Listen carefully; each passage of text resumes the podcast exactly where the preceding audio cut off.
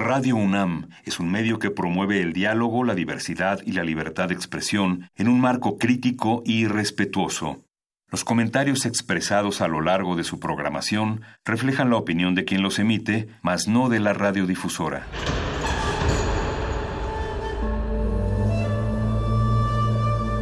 Un templo para la apreciación del ser mediante el sonido. mediante el sonido para nosotros. El sol sale durante la noche. Nuestros gritos llevan la mesura del silencio. Y el descontento está lleno de baile y risas. A todo, incluso a nosotros, nos resistimos. La Universidad Ustedes y nosotros somos Resistencia modulada.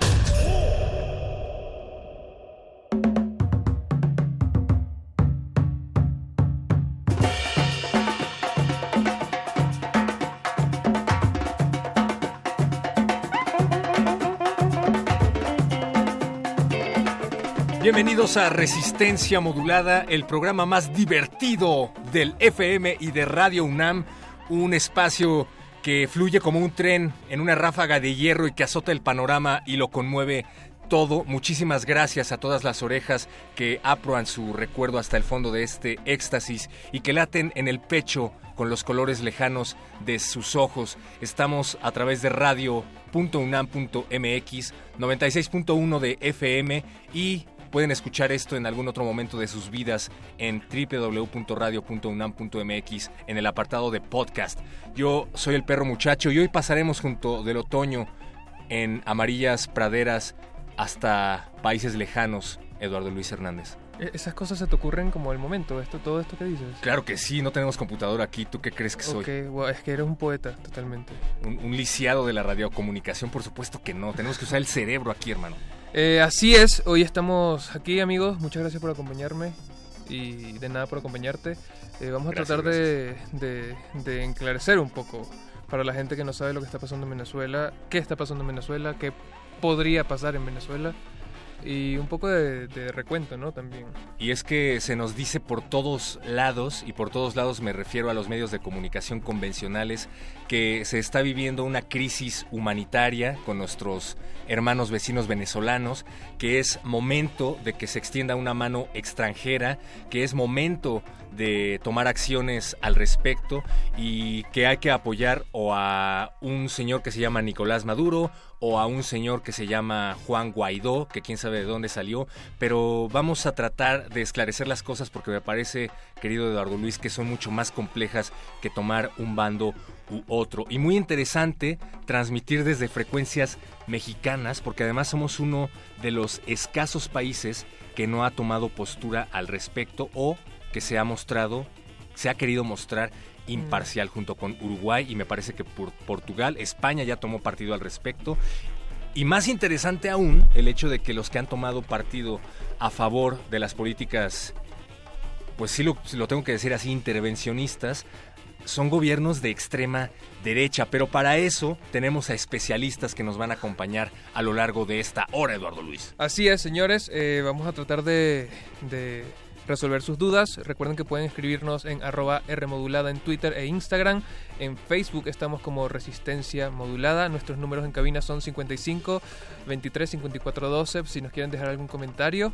Eh, y bueno, vamos, yo creo que... Y que nos digan a quién le van a la derecha, a la izquierda, pero prefieren yo creo que yo creo que yo creo que esto no es algo de bando, esto es algo como Sí, verdad, de, de, de, de, es un país que está sin duda, sin duda, sin duda pasándolo mal. Y, bueno, eso es lo que trataremos de descubrir hoy. Cabezas frías, corazones calientes. Del otro lado del vidrio nos acompaña Francisco de Pablo en la producción ejecutiva. Gracias, don Agustín Mulia, por permanecer inamovible en los controles técnicos. Gracias, Alba Martínez, por ser Alba Martínez y por estar en la continuidad. Y gracias, Simón Díaz, por haber existido. Hace cinco años, Eduardo Luis, del fallecimiento del compositor venezolano Simón Díaz. Y aquí en Resistencia Modulada le hacemos un humilde homenaje a sus canciones. Esta es una selección hecha por ti, así es que dinos con qué vamos a empezar. Sí, señor. Eh, hoy quise poner... Eh, Simón Díaz es un compositor muy importante en Venezuela y, sin duda en el mundo, y creo que lo vamos a demostrar. Eh, y vamos a empezar con una canción que se llama Tonada del Cabrestero, en la que él mismo, muerto un 19 de febrero de 2014, em, él, él, mismo nos contaba acerca de cómo surgió la tonada, que es un género que él básicamente rescató, en un género, un género popular venezolano. Y bueno, luego vamos a escuchar varias cosas más que no son necesariamente, son compuestas, eh, las, las, letras son compuestas por él, pero son versiones más bien de otros artistas eh, reconocidos en, en, todos lados también como Caetano Veloso, Devendra Banjar y así. Entonces bueno, yo digo que empecemos con Tonada del Cabrestero. Y estamos en resistencia modulada.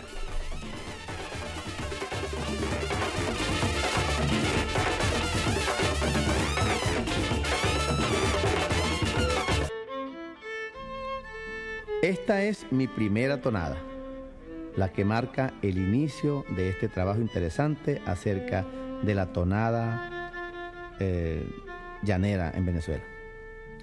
Ella se nutre de la faena del canto de ordeño y del canto de arreo de ganado. A mediados de los años 50, yo me entero que la tonada estaba peligrosamente amenazada a desaparecer, por cuanto para esa época Venezuela consumía aproximadamente 4 millones de litros de leche diarios. Bien en el cafecito con leche, en el arroz con leche, la leche para los muchachos, la leche para los viejitos, la industria láctea, el queso, etc. Y solamente producíamos 2 millones. Nos faltaban 2 millones de litros. Entonces, para cubrir nuestro consumo, ¿qué haríamos? Teníamos que producir otros 2 millones más diariamente. La idea era mecanizar las fincas lecheras porque ordeñando a mano no íbamos nunca a lograr aumentar la productividad que deseábamos y cuando ya tuviéramos todas las fincas lecheras mecanizadas, entonces no iba a haber hombrecito que se levantara a las 4 de la mañana a ordeñar una cuente vaca. Y como el ordeño y el arreo son la materia prima donde se nutre la tonada, yo me dije, no vamos a tener tonada llanera. Y por eso fue que me dediqué a buscarla y componerla para ayudar y dejarle un aire musical a Venezuela que para entonces no tenía bien definido. Hoy día podemos asegurar que en el repertorio de los mejores cantantes estará un aire musical netamente venezolano, la tonada llanera. Este es el cuento de lo que ahora les canto.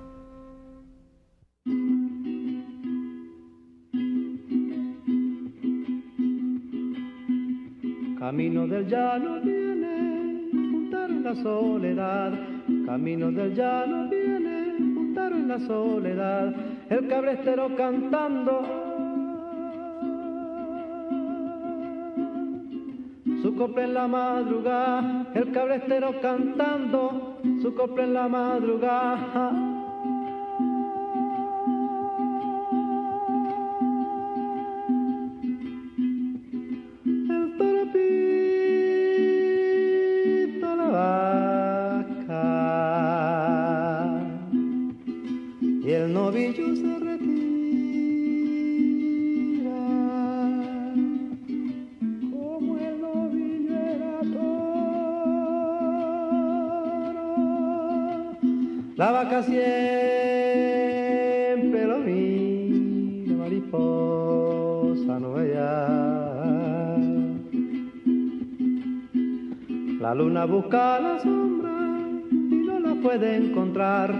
La luna busca la sombra y no la puede encontrar porque la sombra se esconde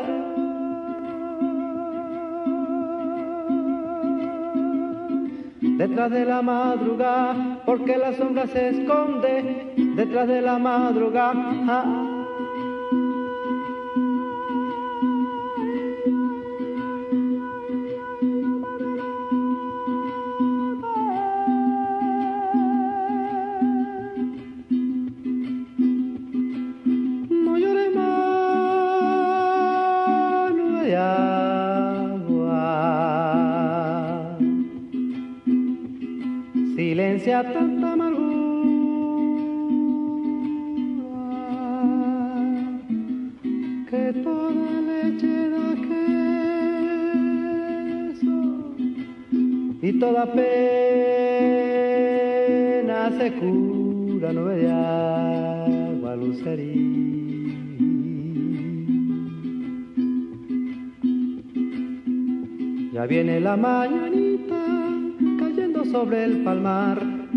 La mañanita cayendo sobre el palmar y el cabretero prosigue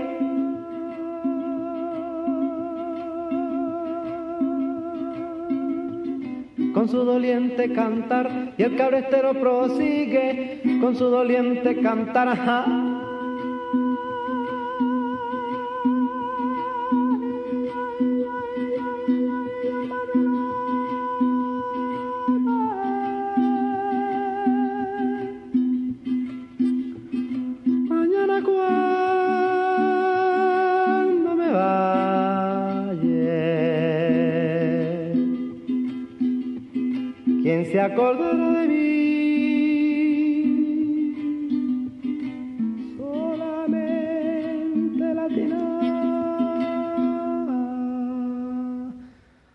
la agua que le bebí,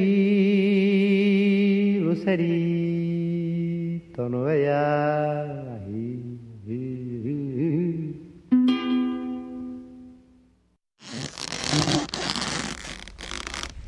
resistencia modulada.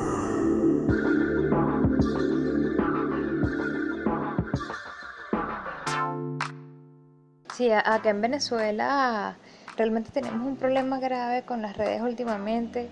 Eh, cada vez que hay alguna información importante, algún movimiento en las calles, esto, o está hablando el presidente interino Guaidó, este, la única manera, la única manera de, nosotros enterarnos es a través de las plataformas de YouTube, de Twitter y, e Instagram.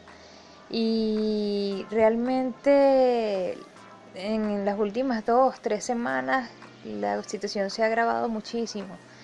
el internet falla o está Guaidó en una concentración hablando y se nos cae el internet, se nos cae el YouTube. Este, realmente la situación aquí en Venezuela es bastante grave en cuanto a eso. Resistencia modular.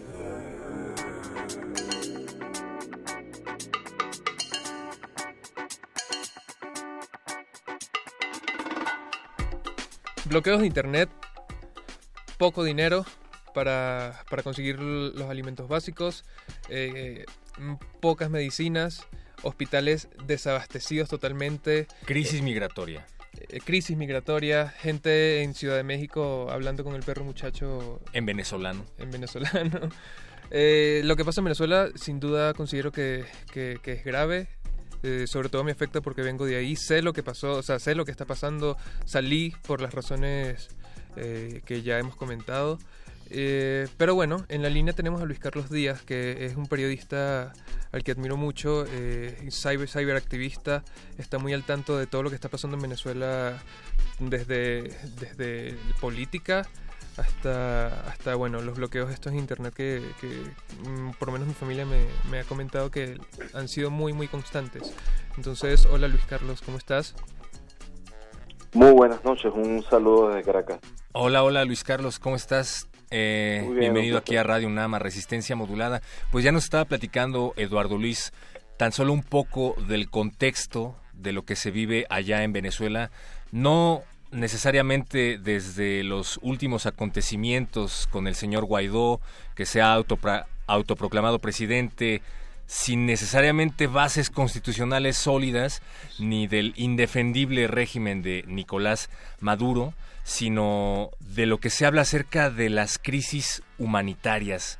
Entonces tú que estás allá y estás al tanto del tema, pues nos gustaría que nos ayudaras con un poco de contexto y que nos dijeras qué es una crisis humanitaria y si se puede considerar tal cual lo que está ocurriendo allá en Venezuela en esos momentos. El, término técnico para describir esto es crisis humanitaria compleja incluye, o lo que significa, es que lo que ocurre aquí no es fruto de un terremoto, un tifón, un, tsunami, eh, una epidemia gigantesca, una sequía. No es eso. Son decisiones políticas que han hecho que la población en este momento por su cuenta no pueda resolver la gran cantidad de problemas en materia de salud y alimentación que está afectando la cotidianidad.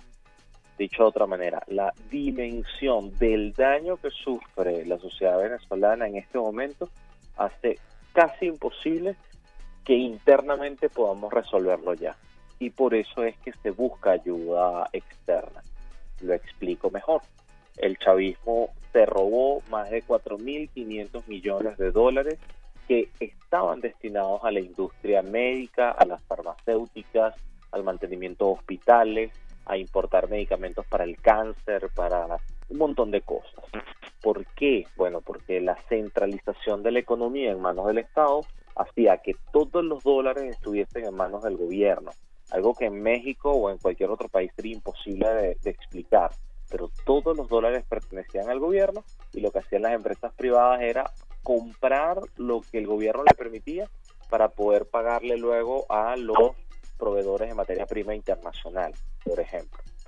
Cuando el chavismo desvía más de 4.500 millones de dólares para robárselo, aumentan entonces todas las deudas con los proveedores de materia prima y las farmacéuticas dentro del país ni pueden producir, ni pueden mantener líneas de crédito, ni pueden endeudarse para seguir trabajando. Entonces cerraron y se fueron. ¿Eso qué significa? Que hoy la gente se muere por falta de medicamentos sencillos, desde antibióticos hasta Eutirox para la gente que sufre de las tiroides, hasta medicamentos del cáncer, a lo que te dé la gana. Cualquier venezolano hoy te puede contar que le envía medicinas a su familia. Entonces, hoy los venezolanos pudiésemos producir la medicina que necesitamos para no morirnos, no, porque nuestra industria está desmantelada, la capacidad productiva de un país que más o menos se cubría bien ya no puede ser y tampoco puede arrancar nuevamente a producir porque no hay quien le preste, ni quien le done, ni quien le mande materia prima a, a unas empresas que están endeudadas por culpa del gobierno. Eso es lo que lo hace complejo. Entonces, por supuesto, por frontera tendrías que enviar algunas cosas, eso no va a satisfacer las necesidades del país, pero es un inicio y permitiría salvar algunas vidas. Entonces, lo que les acabo de contar con mucho detalle sobre las medicinas, ahora imagínenselo con las semillas de las papas, las semillas de los tomates, eh, la fumigación, el abono, con cosas de la, de, del mundo petrolero, con eh, el, los automóviles. O sea, en Venezuela hoy se están ensamblando algo así como el 1% de los vehículos que se ensamblaban hace cinco años. Entonces, la, la caída de todas las industrias hace que seamos un país mucho menos productivo. Nuestro Producto Interno Bruto es la mitad de lo que era hace cinco años y eso lo convierte en la caída económica más brutal en, la última, en el último siglo desde la guerra en Siria. Y aquí no hay guerra como en Siria. Entonces, esa es la, la complejidad de nuestro asunto. Y que a, a, todas estas, el gobierno, ¿cuál es la posición del gobierno ante toda la crisis que obviamente no puede, no puede, no puede, eh, que no puede controlar? No puede controlar. No, no es que no solamente no la controló, es que fue su decisión crearla. Y eso es lo que le cuesta más a la gente entender. Un gobierno que asesine, un Estado que decida matar gente, porque en el momento en el que dicen no hay medicamentos para las personas con cáncer, ni lo va a haber, en el momento en el que no hay medicamentos para las personas con VIH, y además se llevan presos a los miembros de las ONG que tienen medicamentos que pasaron por, por, por paquetería de, de correo, y el gobierno dice que eso es ilegal y se los lleva presos, entonces decide matar gente. Entonces, claro, primero pasó años de negar el problema y esta semana pues importó o trajo unos medicamentos de Rusia diciendo que es una asistencia humanitaria. Entonces, claro, ya es tarde, ya la gente está saliendo por la frontera, ya tienes casos de difteria que llegan hasta Uruguay cuando la difteria era una enfermedad que había sido erradicada aquí en el siglo pasado ya yo he pagado algunos entierros de jóvenes por tuberculosis, como si esto fuese el siglo XIX, o sea, un montón de, de enfermedades que volvieron, bueno, porque se acabaron los cercos epidemiológicos, la, el acceso a medicamentos cotidianos y, esto afecta. Entonces, claro, es un gobierno al que se le hizo tarde, su capacidad de gobierno pues ya, ya está en lo, en lo mínimo, por eso es que desde el 10 de enero se considera que hay un vacío de poder que ha sido usurpado por Nicolás Maduro, esto porque las elecciones del año pasado no tuvieron reconocimiento internacional y ese vacío de poder automáticamente lo asume el Parlamento, la Asamblea Nacional, y es por eso que Guaidó asume ese cargo de manera interina. Con esto corrijo la primera frase del periodista cuando dijo que se autojuramentó, como si esto fuese un golpe de Estado. Pues en realidad no. Ante la ausencia del presidente, temporalmente el poder lo asume el Parlamento hasta que se convoquen elecciones. Y ese es el momento que estamos viviendo sin que haya cesado la usurpación del cargo que tiene Nicolás Maduro. Ahora, ocurre que el señor Juan Guaidó, que llega a proclamarse presidente de Venezuela, tú dime si me estoy equivocando o no, no necesariamente tiene las bases constitucionales para autoproclamarse presidente de Venezuela y me refiero concretamente al hecho de que está siendo abiertamente apoyado por un gobierno extranjero, que es concretamente el gobierno de Donald Trump. ¿Qué ocurre ahí? Entonces, si se eh, proclama una crisis humanitaria, puede haber injerencia por parte de un país extranjero que le puede extender la mano al pueblo venezolano, hasta dónde llega la soberanía entonces de un pueblo cuando empiezan a ocurrir estas cosas y qué pasa en este contexto en el que alguien como Donald Trump pues se siente con la jerarquía suficiente de leer la constitución venezolana y de no solo eso, empezar a presionar a otros países para apoyar a Juan Guaidó. Sí, yo, entiendo desde México el discurso sobre Estados Unidos, pero a, Guaidó no solo lo apoya Estados Unidos, son 50 países. Entonces quisiera saber si esto es una injerencia de Francia o una injerencia de Japón o una injerencia de Islandia en Venezuela, o si acaso Japón es un súbdito de Estados Unidos y lo obedece, o Islandia está siguiendo la línea de Trump y lo obedece. O sea, hay, hay que sacar esto del plano de que solamente Estados Unidos interviniendo en un país porque así no es. La constitución venezolana indica que ante la falta de presidente, sobre todo cuando va a iniciar un nuevo periodo, porque a mitad de periodo pues asumiría el vicepresidente, pero a falta de presidente, el cargo queda en el presidente del Parlamento, presidente de la Asamblea Nacional. Eso, es lo que está escrito y eso es lo que, lo que se asume. Ahora, no es un cheque en blanco, sino que esta persona tiene que convocar elecciones. Para convocar elecciones necesitamos entonces una, vamos a decir, un árbitro electoral confiable, que Venezuela no lo tiene porque las autoridades tienen los periodos vencidos, son abiertamente chavistas, militantes del partido de gobierno, no tienen las características que pudiese tener eh, los miembros del Consejo Nacional Electoral Mexicano, que por cierto estuve hace poco y conocí a una y me pareció una maravilla. Entonces, ¿qué pasa en Venezuela? Que la manera en la que el juego está trancado hace que institucionalmente no haya todas las respuestas posibles y por eso es que se usa la presión diplomática. Y fíjense que es presión diplomática, es decir, no tenemos unos Marines aquí desembarcando, ni Maduro ha sido disparado hasta el momento ni nada, sino que se presiona desde afuera, se hace una suerte de cerco diplomático contra el país, que además significa ya en estas últimas semanas una presión económica muy dura contra, contra el gobierno. Ahora, una presión que desde dentro de Venezuela no es distinto a lo que el propio gobierno ha aplicado contra la población venezolana.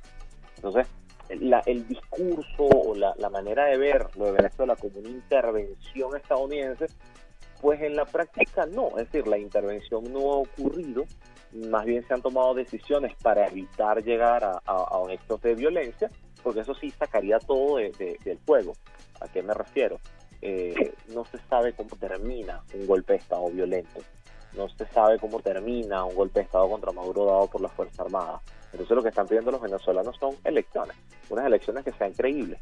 Y eso, aunque te parezca extraño, es lo increíble fuera de Venezuela. Que ver tanta gente manifestándose, que ver a la comunidad venezolana en el exterior protestando, al final se traduce en que es un montón de gente que quiere elecciones. No quiere disparos, no quiere sangre, quiere que haya elecciones. Y, es lo que está negado a hacer el chavismo porque evidentemente perdería. Claro. Y ahora que mencionabas estos eh, países que pues desde afuera obviamente se nota una, una especie de, agenda, una especie de interés petrolero, hay que decirlo, por parte de la nación que ya todos conocemos, y también el hecho de que, bueno, pues hay muchos países que se han mostrado abiertamente desde Latinoamérica a favor de, de, de estas decisiones, que bueno, pues es que tampoco son muy defendibles sus gobiernos, ¿no? Tenemos a Duque por ahí en Colombia, está por ahí Macri en Argentina, Bolsonaro, Brasil, que además ha tomado una, una posición muy, pues muy acérrima, ¿no? Muy amenazante. En ese sentido, ¿cómo se ve el papel de un país como México que busca ser un mediador. Hasta ahora habíamos visto que nuestro nuevo presidente y Trump tenían por ahí una relación de cierta distancia, pero pues no sé, no dejamos de ser el patio de Estados Unidos, probablemente haya presión por parte de ellos también. ¿Cómo se ve el papel de México queriendo ser mediador allá? El de México desde Venezuela se ve absolutamente incomprensible. A menos que México opte por ser el santuario donde va a huir la cúpula del gobierno de Maduro y va a ser recibida y protegida, no se entiende para nada. Porque la posición de mediación en un diálogo llega tarde. Ya aquí el diálogo ocurrió tres veces desde el año 2014 hasta ahora y el gobierno no cumplió ninguna de las promesas en su momento ni nada. Entendió el diálogo como oxígeno no liberó presos políticos como debía, no hubo cambio de autoridades como debía, y creo que lo más importante es que cuando la oposición gana el Parlamento, gana la Asamblea Nacional, el gobierno se niega a rendir cuentas, a pasar el presupuesto de la nación, a las cosas normales de un país. Se evita ser interpelado y se enconcha, se resguarda en la creación de un parlamento paralelo, la Asamblea Nacional Constituyente. Entonces son cosas que serían inaceptables en México, son cosas que, bueno, lamentablemente pues generarían un problema en una democracia, pero no sabemos por qué México lo, lo apoya. Claro, aquí, aquí tenemos muchos problemas. La idea sería no polarizarlos con las discusiones internas en México, porque ¿qué pasa? Para nosotros también es incómodo que sea Bolsonaro o que sea Duque o que sea Macri, digo incómodo en el sentido de, bueno, gente que está siendo criticada en sus propios países. Pero si esto dependiera de López Obrador o de Petro en Colombia, este, pues bueno, muchos más venezolanos estarían muriendo durante mucho más tiempo y la migración sería mucho más larga de lo que está haciendo ahora. Ahora, en, un... yo igual lo pondría en duda. Sí. Porque Estados Unidos produce en este momento casi nueve veces más petróleo que Venezuela. Entonces, ¿de verdad necesita el petróleo venezolano? Por otro lado, ¿el interés de Rusia y China es en las empanadas y en las arepas o es también petrolero? Es decir, se denuncia solamente el interés de Estados Unidos, pero el de Rusia y China es en los paisajes y las montañas o, también es un tema de recursos naturales. Entonces, es, una discusión que no pondría en negro y blanco porque evidentemente tiene muchos más matices y en el medio estamos nosotros, claro, cobrando salarios de 4 dólares al mes, más o menos, 4 o 5 dólares al mes, y viendo cómo o se muere la gente o migra la gente. Y, y en ese sentido, en un escenario ideal que no implique pues un escenario que ya hemos visto varias veces en donde este señor o el que está en la silla llama a la CIA y empieza como a sembrar pánico y empieza a sembrar todavía más caos del que hay y empieza a justificar una intervención militar en un escenario ideal que no implique esa esa parte y que no implique pues eh, un papel tibio como el que como el que se ve desde allá que asume México qué tendría que pasar entonces tendría que haber un diálogo tendría que haber un momento en el que las partes de verdad se sienten a dialogar y lleguen a la conclusión de que tiene que haber elecciones libres. ¿Eso es, eso es posible? La conclusión fue tomada ya, y fue tomada no por Estados Unidos, fue tomada por la Unión Europea, por el Grupo de Lima, por la mayoría dentro de Venezuela que representa la oposición. Tiene que haber elecciones, y tiene que haber unas elecciones creíbles. El gobierno lo único que ha dicho es que si acaso quieren elecciones presidenciales hay que esperar hasta el 2025 este, bueno, lo que significa eso es que hay que seguir presionando. Pensar que, que la CIA va a aumentar la crisis en Venezuela, pues en Venezuela nadie ha mencionado a la CIA salvo el chavismo. O sea, para hablar de crisis, pues bastaría que abriera la ventana y viese lo que está pasando afuera. Y lo que está pasando afuera es que Caracas está en un toque de queda, a esta hora no hay carros en la calle, no hay actividad nocturna, la alta criminalidad hace que sea imposible. Eh, hay gente que busca comida en la basura, hace cuatro o cinco años eso yo no lo veía. Hay gente que ya no busca comida en la basura, sino que se pelea por la comida en la basura. Hace cuatro o cinco años eso no se veía. Y tengo que ver a profesionales pasar hambre o que gente que te toque el te toque el timbre de la puerta y te diga, mira, sí, tengo casa, tengo todo, pero no tengo comida para mañana. O sea, eh, eh, eso no aguanta mucho más tiempo. Venezuela tiene en este momento la inflación más alta del mundo y no la tiene ahora. Tiene seis años con la inflación más alta del mundo. Pero la de ahora es de 2.800.000 por ciento desde enero del año pasado a enero de este año. Eso no aguanta mucho más. Así, no, no la economía, la gente. Entonces, si quiere hablar de caos, el caos ya fue producido por Nicolás Maduro, no por la presión externa, no por nada de esto. Fue producida por decisiones políticas que hacen que la gente sea más pobre y dependiente del gobierno para darle las cajas de comida, alguna de ellas importada desde México con productos, algunos de muy baja calidad como la leche. Este, busquen luego por favor en Google Leche Clap México para que vean lo que, lo que se está enviando desde allá, lo que está comprando Nicolás Maduro para la población y, y es terrible. Entonces, no, no veo algo más allá, o sea, una crisis más allá, salvo que en algún momento haya elecciones. Em, Luis Carlos, y, la gente eh, tiene obviamente conflictos para enterarse de, de, estas cosas si no está conectada a Internet. ¿Qué pasa em, con el Internet en Venezuela? Si sí está viendo, si el gobierno sí está haciendo algo para que la gente no, no pueda manipular cierto tipo de información. Ya sabemos que la televisión es como nula en Venezuela porque no hay ningún medio que pueda en verdad decir lo que está pasando. Em, ¿Qué pasa con el Internet en Venezuela? Voy a explicar rápidamente este punto. Yo trabajaba en el programa de radio más alta audiencia en Venezuela, el equivalente quizás en México el de Aristegui o el de Barkentin, y fue sacado del aire. Listo, ya no estamos al aire. La censura llegó hasta ahí. En Internet tenemos más de mil páginas bloqueadas desde el año 2014 y la lista de bloqueos no es pública, sino que es azarosa, caprichosa. Las decisiones las toma un militar desde el CONATEL en su oficina, desde la Comisión Nacional de Telecomunicaciones. A las páginas bloqueadas hay que sumirle, hay, hay que sumar plataformas como YouTube, Instagram y Twitter que en momentos en los que Juan Guaidó hace emisiones en vivo, lo bloquean también.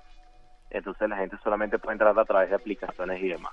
Venezuela ha llegado al punto brutal de bloquear VPNs y bloquear el sistema Tor, al que hay que instalarle los sistemas de puentes como si estuviésemos en China para poder pasar los niveles de censura que hay en Venezuela. Y por si fuera poco, además se han llevado presos tuiteros. Gente que escribe en Twitter, van y se la llevan presa. Tenemos un ciudadano, por ejemplo, que publicó la ruta del avión presidencial que es una cosa abierta y pública en Internet, está en Flight Radar, y por ponerlo en su Twitter, no solamente lo apresaron, es que lo desaparecieron. Pasó más de un mes sin contacto con abogados ni con familiares. Lo golpearon tanto y lo torturaron tanto que tuvieron que esperar a que se curara para poder mostrarlo.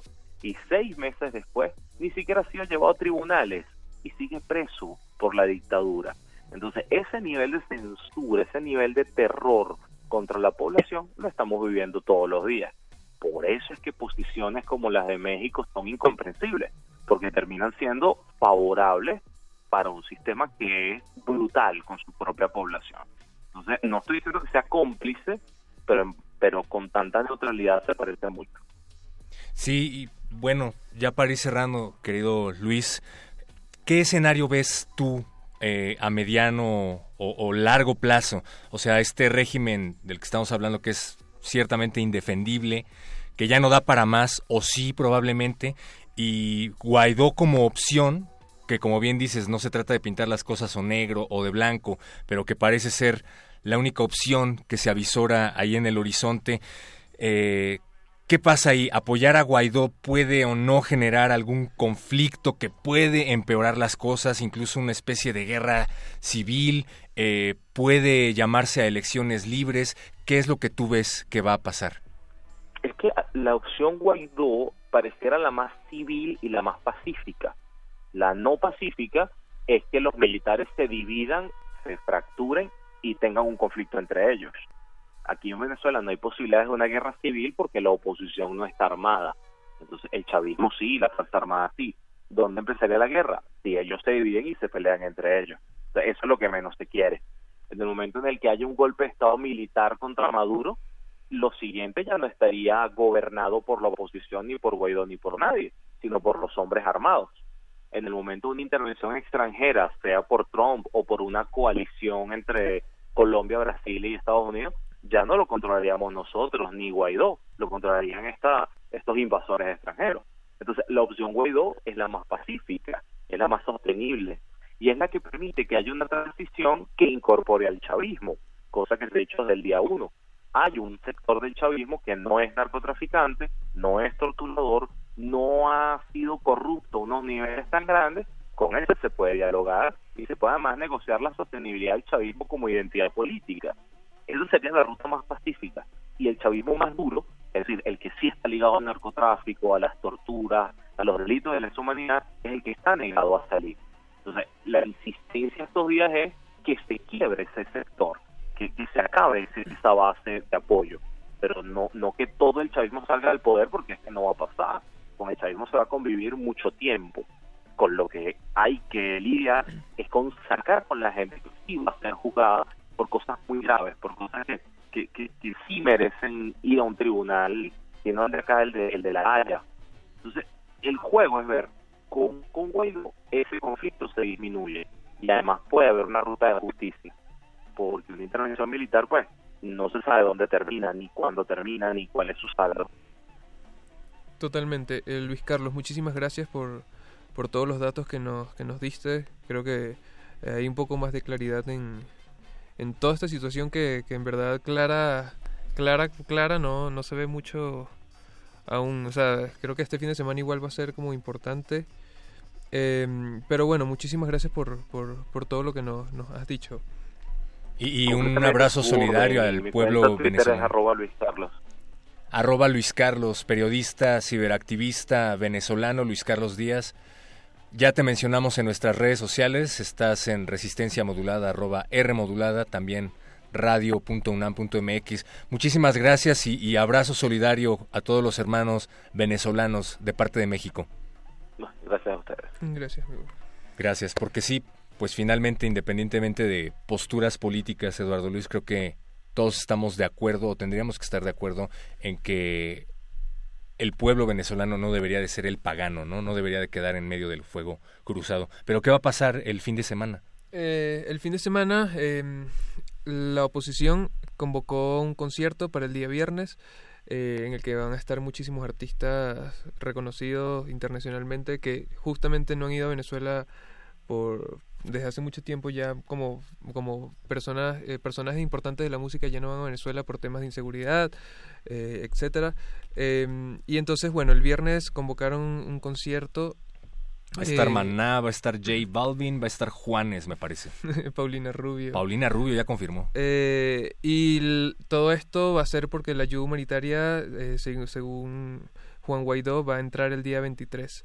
Eh, entonces hay que estar atentos a lo que va a pasar porque justo el gobierno hizo una un contrafestival en la misma frontera eh, en donde en donde no sé qué vaya a pasar exactamente. Porque no hay artistas confirmados. Se llama Hands Off Venezuela, ¿no? sí, sí, no hay artistas confirmados eh, y justo eh, un, un, un, salsero dijo que no iba a participar y fue como viral también. Entonces, bueno, estamos en la espera de, de todo lo que pasa. Igual vamos a seguir con más información. Ahorita vamos a entrevistar a Luis Vicente León, quien es un economista venezolano, para que nos explique también un poco qué tanto se ha dañado la economía en el país.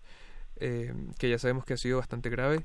Pero bueno, mientras nos vamos con música, esto es de Vendra Van Hart con la canción Luna de Margarita, es un cover, una versión que hace de Simón Díaz y lo escuchamos acá por Resistencia Modulada. Resistencia Modulada. Luna de Margarita es como tu luz, como tu voz y como tu amor. Luna de Margarita como tu luz, como tu voz y como tu amor frente a ti el mar de las Antillas junto a mí tus caricias sencillas para vivir, para gozar, para soñar contigo, para vivir, para gozar, para soñar contigo.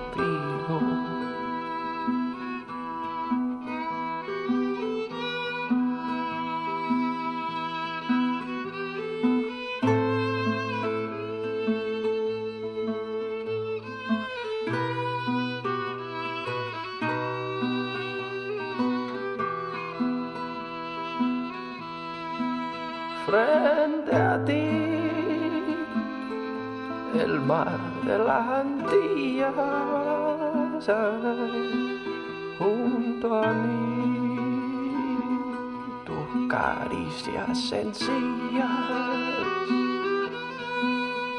para vivir, para gozar, para soñar contigo, para vivir, para gozar, para soñar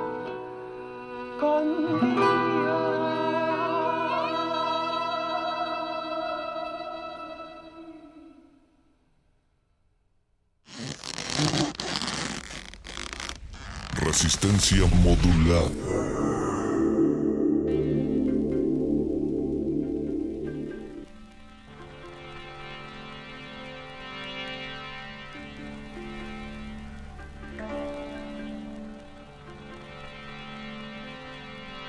Seguimos en resistencia modulada de Radio UNAM hablando acerca de este tema que cada vez se desentrama y se vuelve todavía más entramado Eduardo Luis Hernández. La crisis en Venezuela, no sabemos si es crisis humanitaria en términos de derecho internacional. Lo que sí sabemos es que la hay, hay una crisis económica, hay una crisis migratoria, hay una crisis de medicamentos y mediática, como bien nos decía Luis al respecto, pero queremos saber más y por eso tenemos ya en la línea a Luis Vicente León, él es economista, profesor de la Universidad Católica Andrés Bello y del Instituto de Estudios Superiores de Administración IESA. Bienvenido Luis Vicente León. Buenas noches, encantado hablar con ustedes. Mm, buenas noches, Luis Vicente. Eh, gracias por, por, atendernos. Me, interesaba mucho conocer eh, tus impresiones. Eres un economista eh, reconocido y, has tenido como, como mucho como mucho campo en este tema de la economía en Venezuela. Yo quería un poco que nos hablaras qué tanto se ha dañado la economía. Sé que ha sido increíblemente grande, pero ¿Qué tan mal está la economía en Venezuela para que la inflación sea la más alta del mundo? Sí, mira, yo, creo que tenemos que dividir esto en, dos partes. ¿no? Eh, eh, la crisis que, estamos viviendo, digamos, hasta hasta principios de este año, enero, que es la crisis que ha ocasionado producto a un, a un modelo, o producto de un modelo absolutamente primitivo de control, intervencionismo, eh, eh, hostilidad frente al sector privado, eh, a la propiedad privada, controles de precios, controles de cambio, acciones que han deteriorado dramáticamente la confianza del sector empresarial, del sector privado, pero también de los inversionistas extranjeros y que ha reducido dramáticamente la capacidad de producción del país y obligó pues llegó al gobierno a tratar de, rellenar los huecos que su propio modelo había generado, eh, produciendo dinero, un, dinero que obviamente lo que hizo fue estimular el crecimiento de los precios eh, y, la pérdida de confianza de la mayoría de los agentes económicos. Y eso te lleva a este fenómeno hiperinflacionario, del cual ya tenemos alrededor de 13 meses eh, 14 meses en, en, pleno proceso hiperinflacionario y, como tú dices, nos llevó a ser el país con la más alta tasa de inflación del mundo en este momento, pero además en pleno crecimiento. Ahora, esa es la crisis uno, la, la, crisis originada por el modelo eh, y, y, y, por un gobierno que no que no logró reaccionar adecuadamente esa crisis para tratar de atender los problemas principales del país y de la población. Ahora viene la segunda etapa, y esa segunda etapa es la etapa de agudización o agudizamiento de esa crisis, eh, producida fundamentalmente por los impactos de las sanciones y el aislamiento eh, al cual se somete al país, eh, que, que se presenta como al gobierno, pero al final una sanción petrolera impacta a todo el país que busque afectar eh, eh, la disponibilidad de recursos del gobierno, que tiene un impacto muy severo, que estamos apenas comenzando a ver, pero que vamos a ver en todo su esplendor en breve. Estamos hablando de que la, la sanción petrolera de los Estados Unidos eh, en, en efecto un embargo, es un embargo de facto de, de, de- de petróleo que te lo aplica el, el cliente principal que compra alrededor del 50% de los barriles totales de petróleo del país y representa cerca del 75% de los ingresos de divisas de la nación.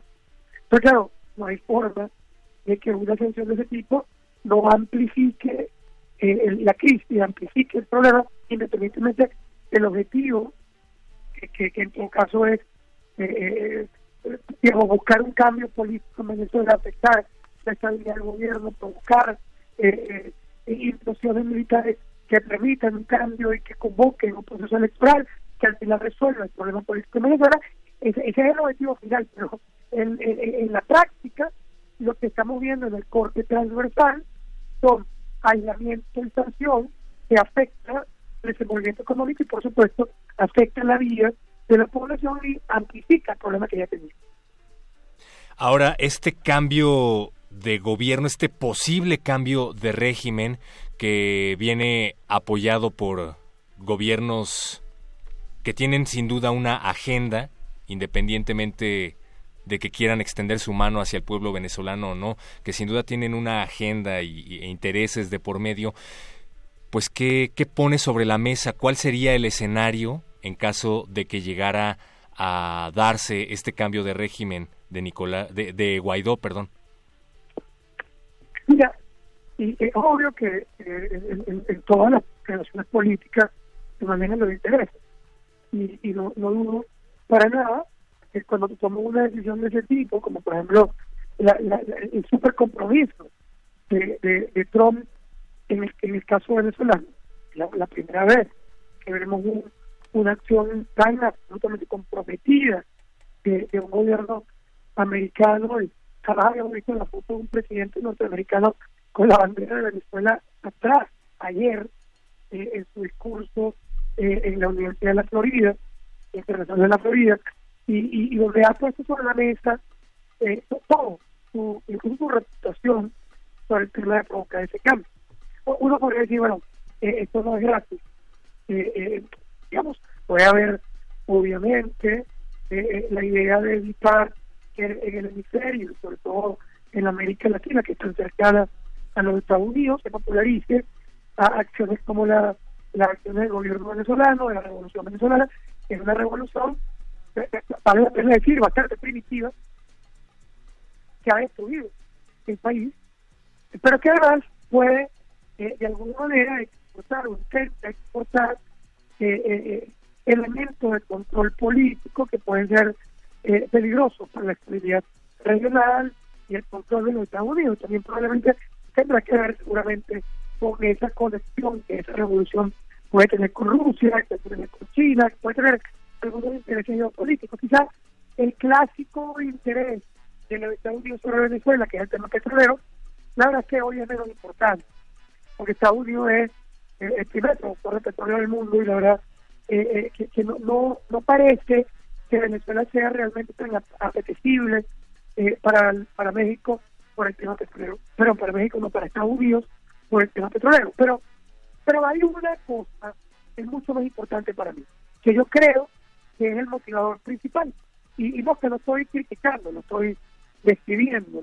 Sí. Y, y, y, y, y no- yo que no lo critico porque al final la, búsqueda de Estados Unidos, aún teniendo un interés específico, es la búsqueda al final de rescatar los derechos democráticos y eso de elección en Venezuela. Es decir, vaya, eh, si estamos o no de acuerdo con una intervención eh, de otros países en los problemas de Venezuela, y, y- y yo tengo un, tema filosófico sobre eso, yo rechazo, sin embargo, eh, no es que está ayudando en este caso particular a, al- a los malos de la partida, está en todo caso atacando un gobierno que ha sido violador de derechos humanos, violador de derechos políticos, que, ha, que tiene un control total de las instituciones, que no hay división de poder, que, que ha impedido procesos electorales eh, reales, es eh, está luchando a lo mejor eh, eh, con cosas muy cuestionables contra eh, un actor que a su vez tiene sometido los derechos democráticos y los derechos de la sociedad. Pero quizás a tu pregunta específica, yo diría que el interés de Trump en el tema venezolano, únicamente tiene poco que ver con Venezuela. No, tiene que ver ni con su petróleo, ni, ni, ni, con un control del país, como los eh, eh, elementos imperialistas del pasado. Tiene que ver fundamentalmente con un tema político interno de los Estados Unidos. Eh, recuerda que Trump es un presidente muy atípico, un, un, presidente complejo que ganó la presidencia de Estados Unidos perdiendo votos y como en Estados Unidos se elige por colegios electorales, pues puede ganar eh, sin haber ganado el total de votos, como, como en efecto pasó en los Estados Unidos. Y Hillary Clinton ganó el número total de votos en los Estados Unidos, pero perdió en los colegios electorales. Y el colegio electoral, los dos colegios electorales más importantes de los Estados Unidos son California y la Florida. ¿Qué pasa? Que tradicionalmente quien gana la Florida gana la presidencia de los Estados Unidos porque California está definida, es demócrata, y, se sabe, se cuenta con eso. Pero la Florida tiene varias elecciones en las que la elección es tan cercana que hay recontaje de votos. En todas las elecciones, en las últimas tres elecciones presidenciales, se han recontado los votos de la Florida, es decir, está completamente dividido. Si Trump logra penetrar el estado de la Florida y, y convertirlo en un estado republicano, tiene garantizada la reelección y además eh, eh, hace un desbalance completo de la fuerza eh, demócrata en los Estados Unidos. El tema venezolano se ha convertido sin duda en un tema importantísimo para la Florida. la Florida está controlada por la población latina votante y no solamente es importante la cantidad de venezolanos que hay hoy en la Florida y que son marcadores en la votación, sino que esto es un tema que también se convirtió en un asunto clave para los cubanos que dominan numéricamente eh, la votación latina eh, en, el estado de la Florida. De manera que ahí hay también un interés eh, político y creo que eso además hace pensar que Trump está dispuesto a muchas más cosas de lo que la gente cree para resolver ese problema. Mm, Luis Vicente, em, ¿hasta dónde crees que pueda llegar la, administración de Trump para para sacar a Maduro del poder si si así lo puedes. lo que lo que sé es que Mm, el gobierno de, Venezuela tiene mucho dinero en Estados Unidos en cuentas que ahora mismo están confiscadas, pero pero todo el dinero básicamente que, que se robaron o que incluso tienen de, de, las filiales de PDVSA están en Estados Unidos. Entonces, sí, ciertamente Trump controla mm, controla el juego de alguna manera. Entonces, ¿hasta dónde crees que pueda llegar su, eh, su administración para sacar a Maduro? Sí, bueno, ahí hay dos cosas que se mezclan, ¿no? Eh, a, ver, eh, eh, el tema de las cuentas, igual que el tema de las importaciones de petróleo, que sin duda afectan la, disponibilidad de recursos y, la estabilidad económica tanto del país como del gobierno, son un tema fuerte al que juega hoy la estrategia tanto de la oposición como del gobierno norteamericano.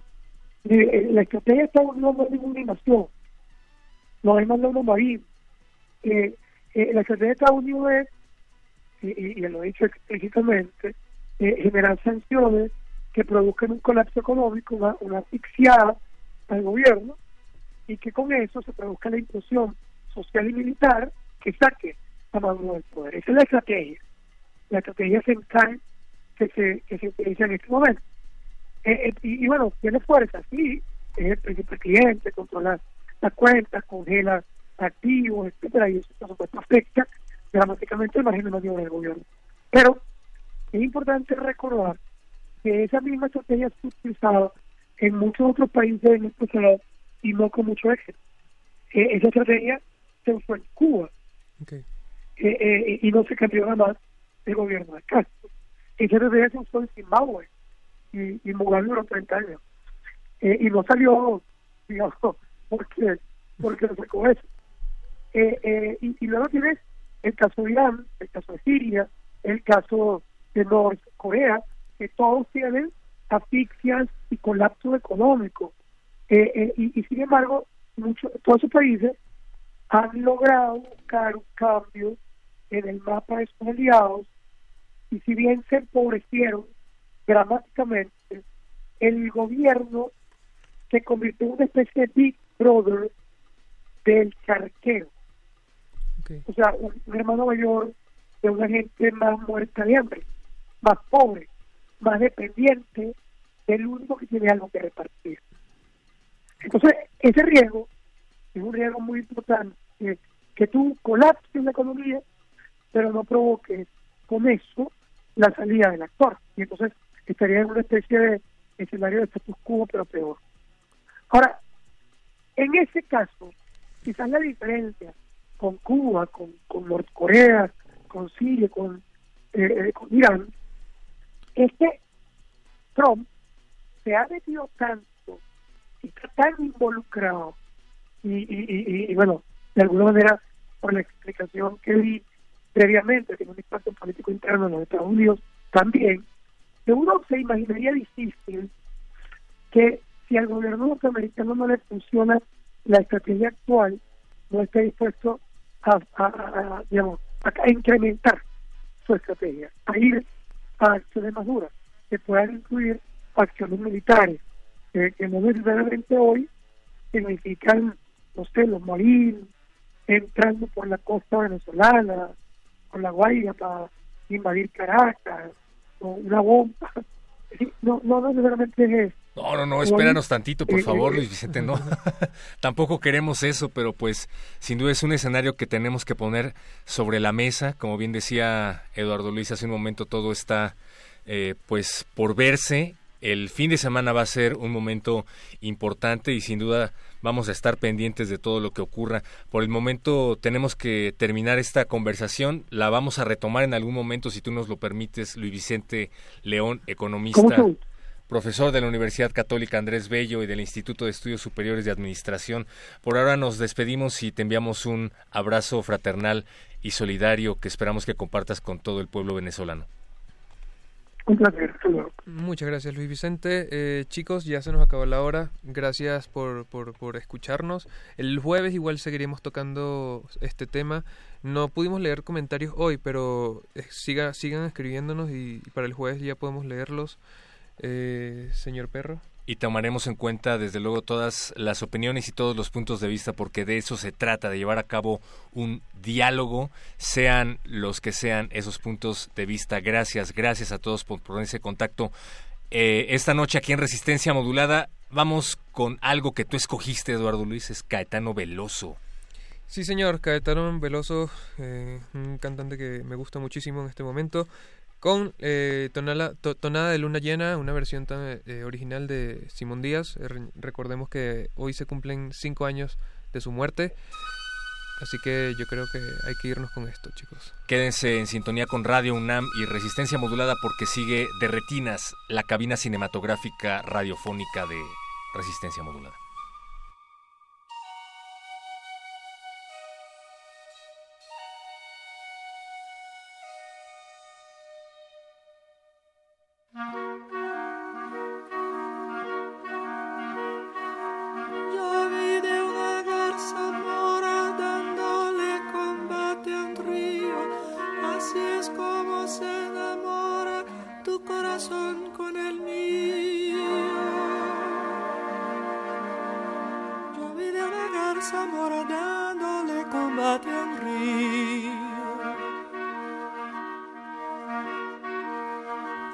Así es como se enamora. Así es como se enamora tu corazón con el mío, tu corazón con el mío,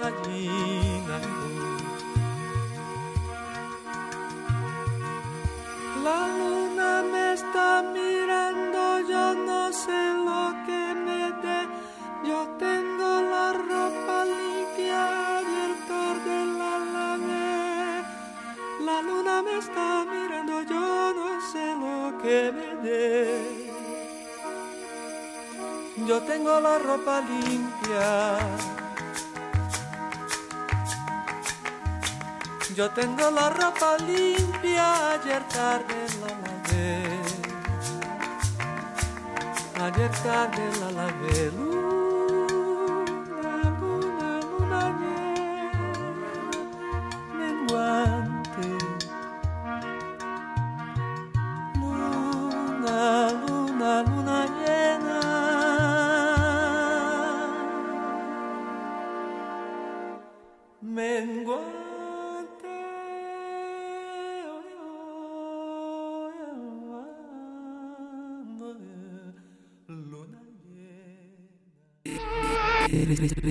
Resistencia modulada. Resistencia modulada. Resistencia modulada.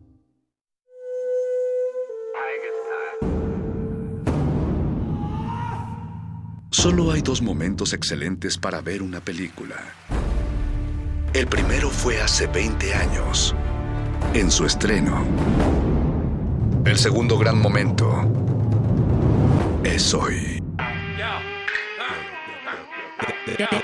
De retinas. I'll be tossing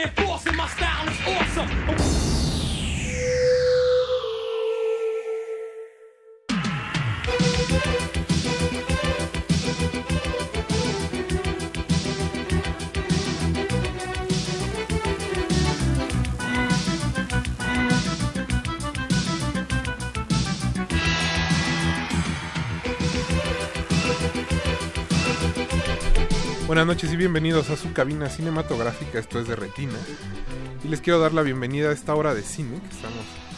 Vamos a hablar de cine hasta las 10 de la noche. Como todos los martes, aquí a mi derecha Jorge Javier Negrete. Jorge. ¿Qué tal, Rafa? Buenas noches. Te ves bastante animado, Jorge. ¿Qué pasó? Sí, la verdad es que después de la, de la, ses- de la sesión de la semana pasada, este, llegaron, llegaron varias cartitas. A, este, ¿Cuántos pacientes recibiste? Hubo bastante, ¿Sí? bastante. Muchos corazones Po- rotos. Nada más con decirte que hasta el mismo Sergio Goiri este, No, acudió bueno, a los espérate. servicios. Jorge. ¿Pero resolviste el caso? o? Mm, fue difícil, fue difícil, pero llegamos a una, a una conclusión satisfactoria. Después de, los tacos de suadero en Nueva York. estaba- ya era difícil que se superara. Ya era difícil que se superara, pero con el caso de- del señor Goiri, pues ya, tuvimos. Híjole. Pero bueno, como ustedes escucharon, también está aquí el señor Alberto Acuña Navarijo. Alberto, ¿cómo, ¿Cómo está, estás? Rafa? Buenas noches. ¿Qué tal te ha ido a ti, Alberto? Cuéntame. Bastante bien. ¿Te pusiste al corriente con las películas o te valió? No, claro, hay que ponerse al corriente. Me faltaban algunas de las que vamos a hablar el día de hoy. Pues, hoy me di a la tarea de, de ver a Lady Gaga. ¿Y qué tal? ¿Sí lloraste o no? Este, al final, pues claro. Yo, yo, escuché, bonito, ¿no? yo, Sí, está escuché, bien. yo escuché que Alberto venía tarareando Shallow. Desde los pasillos. Sí, sí lo escuché. Es un facilones, Alberto. Sí, un poco cursi también. No, todo es video home también hay. Un poco de cursilería aquí. Tiene su corazoncito. Pero bueno, como ya deben de haber adivinado, vamos a estar hablando del Oscar, al menos hasta las 10. mientras O hasta el próximo domingo. Porque el domingo es la ceremonia. Esta semana, este más bien, este año no nos mandaron, lo cual es muy triste. Bueno, ningún año en realidad. Pues que era Esteban Macías o nosotros, y pues mandaron otra vez a Esteban Macías. Imagino por qué, Alberto. Pues para anunciar las Pero bueno, para hablar de las favoritas y de quién eh, estará ganando el domingo o quién, quién le intentará quitar los premios a Roma, tenemos un par de invitados en cabina. Primero empezamos con Mabel Salinas de En la Botaca. Mabel, buenas noches. Hola, buenas noches, ¿cómo están todos? Y Nancy Mora de la revista Encuadres. Nancy, buenas noches. Hola, buenas noches, muchas ¿Cómo gracias. están, chicas? Muy bien. Creo que ustedes sí hicieron su tarea. Llevan más películas que nosotros. Pues. Uy, di- digan que sí, Uy. porque, digan que sí, porque si no. Ahí se acabó el programa. Digo, los cortos no tanto, Y documentales, la verdad, sí, nada más llevo uno, pero todas las demás creo que sí. Estás al día. Bueno, por lo menos ahí nos ponemos al corriente entre, entre todos. ¿no? en realidad creo que ya estrenaron al menos las 8 de mejor película, ya todas tienen estreno. Sí, ya. Ya, fueron estrenadas. Inclusive hay en Los algunas cortos son los más difíciles. algunas Ujú. este, salas están algunos este, reestrenos como La Buena Esposa, que no está en la categoría principal, pero... Volvieron a poner la de Queen también. Sí, entonces, si se les escapó alguna, todavía hay chance antes del domingo.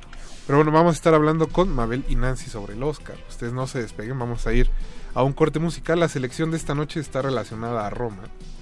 Y no necesariamente al soundtrack de la película. Ni tampoco al... Bueno, sí un poquito, ¿no? Al disco... Nada más hay una canción del disco. disco tributo. Que yo no he tenido oportunidades de escucharlo. ¿Alguien, alguien le pudo dar una vuelta? No. Sí, yo sí. Tú sí, Alberto, ¿qué tal? Pues es que sí se nota un poquito ya hecho al vapor. O sea, sí se nota... Uh, Pues sí, me van a, me van a criticar, pero sí, creo que, pues como nunca estuvo pensado desde el inicio así, pues entonces se nota que, pues muchas de las canciones son, pues Estás diciendo que es pura mercadotecnia, Alberto. Eso no se dice al aire. Eh, híjole, temo decir que un poquito, un poquito. No sé cómo haya funcionado eso sí en Spotify, pero el hecho es que sí se nota, algunas de de las canciones sí se notan un poquito improvisadas. ¿no? Bueno, vamos a estar escuchando eh, pues canciones relacionadas a Roma. Como les decíamos, la primera va a ser eh, la cumbia de Yalitza, de Mr. Cumbia. Que le salió bien, ¿no? Y creo es que de las todo- más decentes que vamos a poner esta noche, les avisamos. Es que vamos de, peor a súper peor. Porque el, el sartén se va llenando de cochambre conforme avance la noche. Entonces, pues muchas gracias por estarnos acompañando. Eh, les recordamos que estamos en Twitter como arroba Rmodulada y en Facebook como Resistencia Modulada. Cuéntenos quién quieren que gane el Oscar, va a ganar o no Roma. Que se realidad la pregunta de esta noche, Alberto.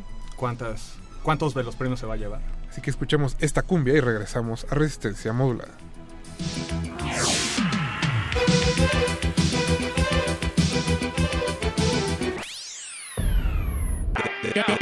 De retinas. Llegaron los del casting, llegaron a Oaxaca, allá donde Yalitza quedó seleccionada. Tener mucho talento, carisma para la actuación. A pronto la peli se empezó a filmar, nunca se imaginaban lo que le iba a pasar. A los pocos días que Roma se estrenó, ganaron muchos premios, la crítica aclamó. Pero como es sabido y suele suceder, todos los envidiosos se la quieren comer. Yalitza Aparicio es muy criticada y más por esas viejas que están muy estiradas. Yalitza Aparicio con nadie se acostó, no más con su talento Yalitza Aparicio, orgullo nacional. Aunque la critiquen, ella vino a triunfar. Yalitza Aparicio, muchos premios ganó. Gracias a Cuarón que a su peli la invitó. Yalitza Aparicio, orgullo nacional. Aunque la critiquen, ella vino a triunfar. Yalitza Aparicio, muchos premios ganó. Gracias a Cuarón que a su peli la invitó.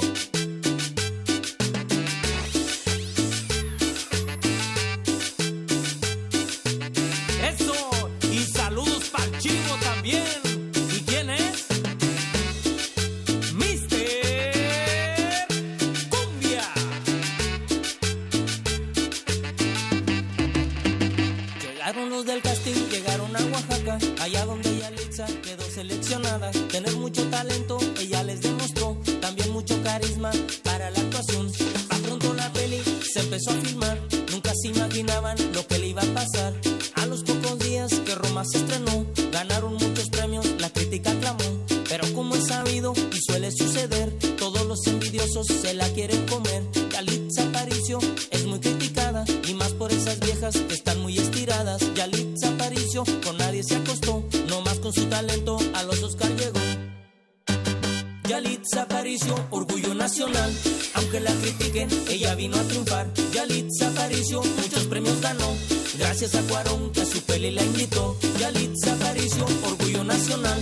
Aunque la critiquen, ella vino a triunfar. Yalitza Aparicio, muchos premios ganó. Gracias a Cuarón que a su peli la invitó.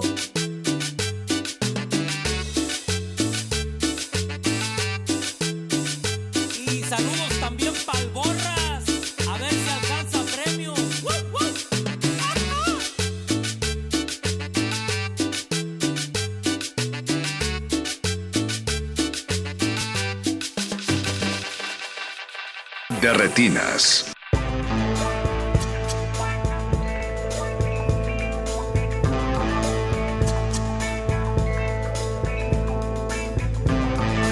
Acabamos de escuchar a Mr. Cumbia con la cumbia de Yalitza.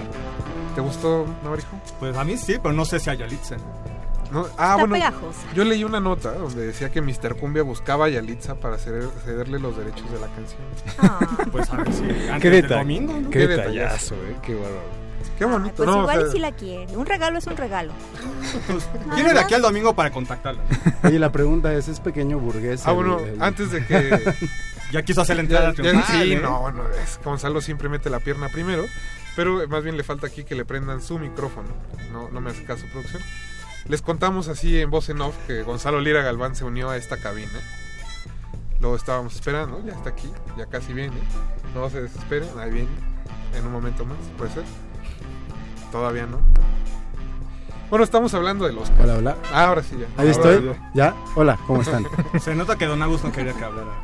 ¿Cómo estás? es que llegué y jalé el micrófono, creo que sí lo saqué de onda. No, no, no, todo bien. Entonces que llegas todo acá. Llegué tocando el equipo. Pues sí, así no se puede. Perdón.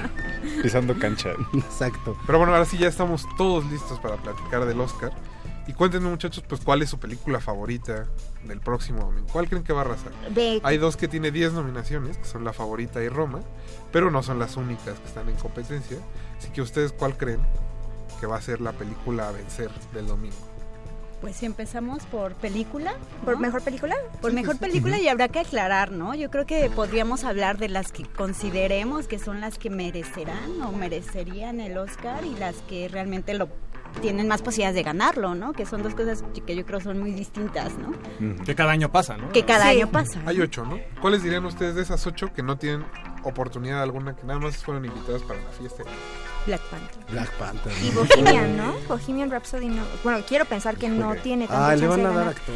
¿qué Le van a dar actor. Ah, bueno, actor sí, pero de un año pero mejor película Bueno, no. bueno, por categoría, Gonzalo, no te... No Sí, te vamos, Tú empezaste. vamos por partes. Mejor película. ¿Quiénes no tienen oportunidad? Dijeron Black Panther, Mabel cree que Bohemian Rhapsody. Ah, que como Vice, mejor ¿no? película. Vice, me- mejor película. Ah, sí, Vice, Bohemian Rhapsody. Nace una Eh, estrella tampoco. creo. No, tampoco. No. Por No, ahí podría- difícilmente. por, por lo menos un poquito más adelante, ¿no? Imagino que en otro año podría haber logrado más. Sí, pero- sí, sí. Entonces ¿quién- ya quitamos prácticamente cuatro de las ocho. Nos quedan Roma, la favorita. eh, Black Infiltrado. Y- El infiltrado ah, el y infiltrado Green Book. clan y Green Book. Ujú. Ujú. Que ahí ya está un poquito más complicado. Ay, qué horror. También quitaríamos también Black Clansman, ¿no? Tampoco creo que tenga así para esa categoría. De mejor Está película. competido. No, Digo, por- en cuanto a favoritos sí, pero en cuanto a posibilidades reales, no. No. Yo creo que la, la carrera realmente está como enfocada en dos títulos. Sí, qué horror. Va a ser Roma contra Green Book. Contra Green Crash. Contra Crash. Crash 2. ¿De verdad le ves tantas oportunidades a Green Book? Pues no, o sea, realmente creo que sí tiene, cuando menos ha tenido como presencia en todo el, en todo la- el circuito como de premios. No se llevó este Ajá. Globo de Oro, se llevó el premio del público en el Festival de Toronto. Eh, El viene de los productores, que creo que ese es como el que más la empuja hacia la carrera de él. Del sindicato Sí. de productores. Sí. Entonces ya considerando que trae todo esto, pues sí, la, la amenaza es este es real, o sea, la amenaza para Roma y para todos nosotros. Perdón. Es que bueno, sí sería medio raro. Pero bueno, el Oscar tampoco es así. Como que es lo, primero que tenemos que mencionar, ¿no? Que- representante de qué está sucediendo en el año. Que no hagan berrinches este, los que... Si gana, por ejemplo, ahí frente a Green Book, pues no hagan berrinches, pues es... ¿Vas a ir al Ángel ¿no? o no? Va a ser- ganar. Pues no, a la, a la Roma, pues como al Ángel. No, los festejos en el Ángel ya están, este, ya están asegurados. Ya está yo todo un cronograma de que iba a haber un, este, un recorrido de los actores, este, ahí. Desde Mancera, ¿no? Ya estaban preparados. Ya la Desde Mancera. ya. Creo que va a andar por ahí Ricardo Monreal también. Sí, exacto. Con una cachiporra. Yo siempre creí en Cuarón, va a decir Monreal. Pero bueno, entonces mejor película. Yo creo que va a ¿tú ganar, dices? yo creo que va a ganar Roma, aunque yo no estaría de acuerdo, pero ¿Quién debería de ganar entonces? Nancy? Pa- para mí yo creo que The Favorite es una gran película. La verdad es que yo sé que tiene pocas posibilidades, no dentro de las 7 o 8 nominadas, pero para mí es una de las mejores películas que vi este año. Mabel, en tu caso. Yo estaría entre esa y el infiltrado del Ku Ku Klux Klan. O sea, esas dos son como mis consentidas. Y ya creo que en un tercer lugar, eh, Vice, el vicepresidente, me gusta esta, esta onda como de ironizar y satirizar la política y creo que tanto el Ku Klux Klan como esta se van por esa línea. Gonzalo, bueno, estás este Perdón. influencer. Este, pues, híjole, yo creo que, aunque me gusta mucho, por ejemplo, igual, ¿no? La, la película de Spike Lee, eh, sí creo, y yo sé que ustedes me van a, no les va a gustar esto, pero sí creo que de todas las nominadas, como mejor película, la mejor película creo que sí es Roma.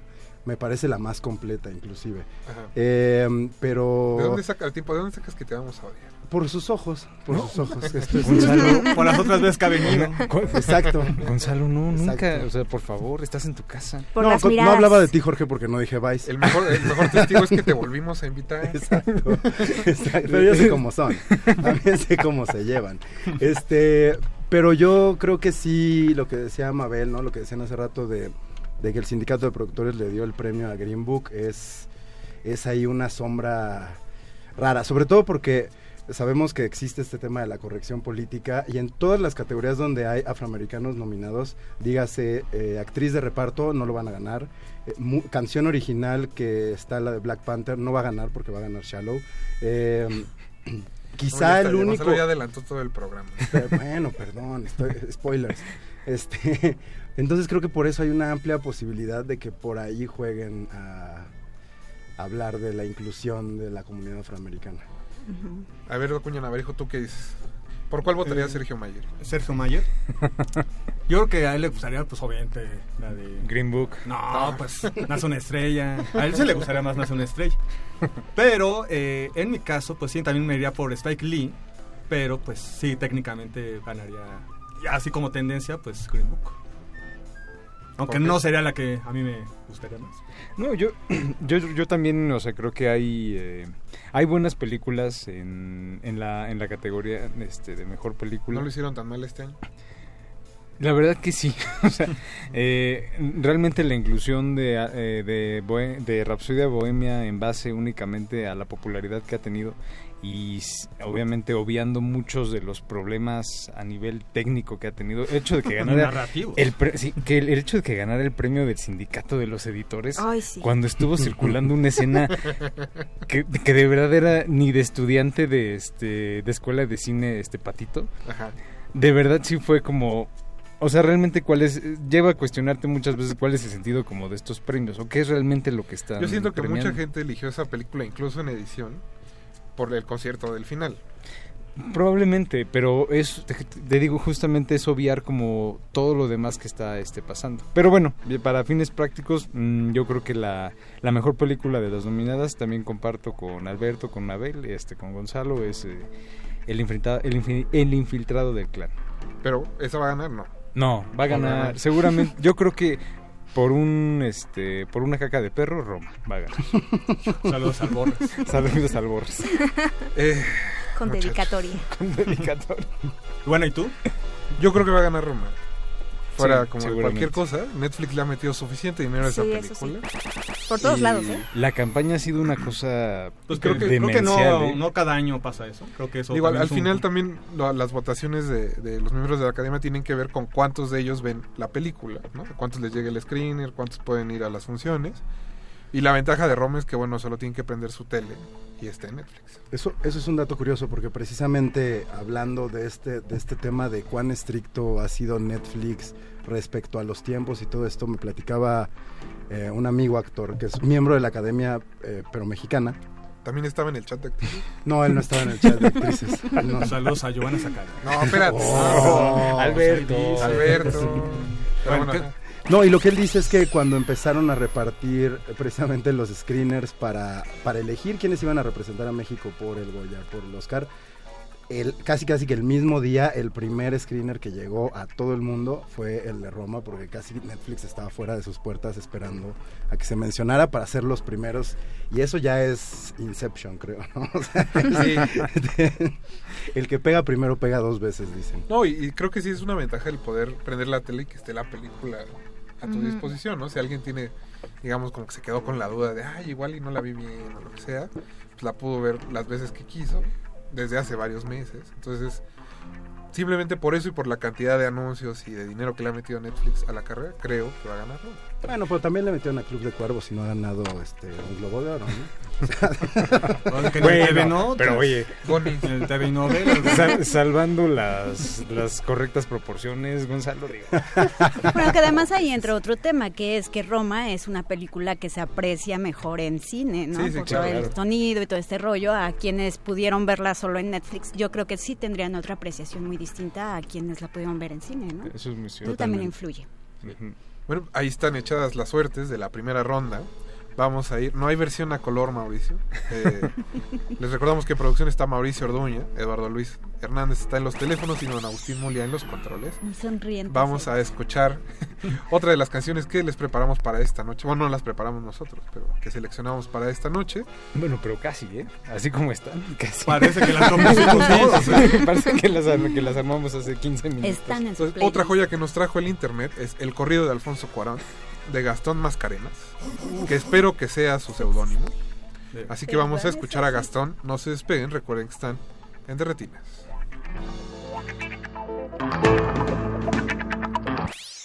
De retinas. This is for the hundreds of people that make this film possible. Sandra, I want to thank you for uh, not quitting when you thought that uh, I have told you, Sandra, I'm going to give you herpes.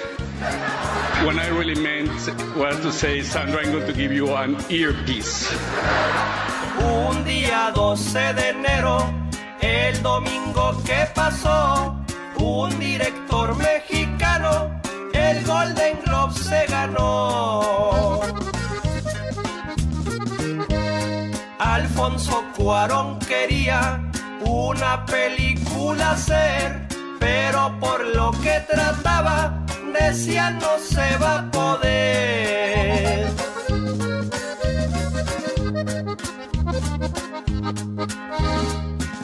Él no les hizo caso y su obra ya planeaba a Sandra Bullock y a Clooney, luego, luego contrataba.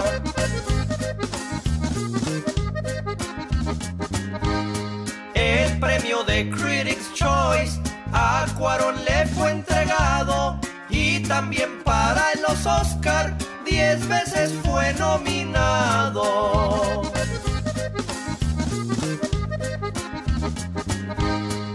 Con Gravity y su historia, mi buen Alfonso Cuarón es una mente brillante, orgullo de la nación.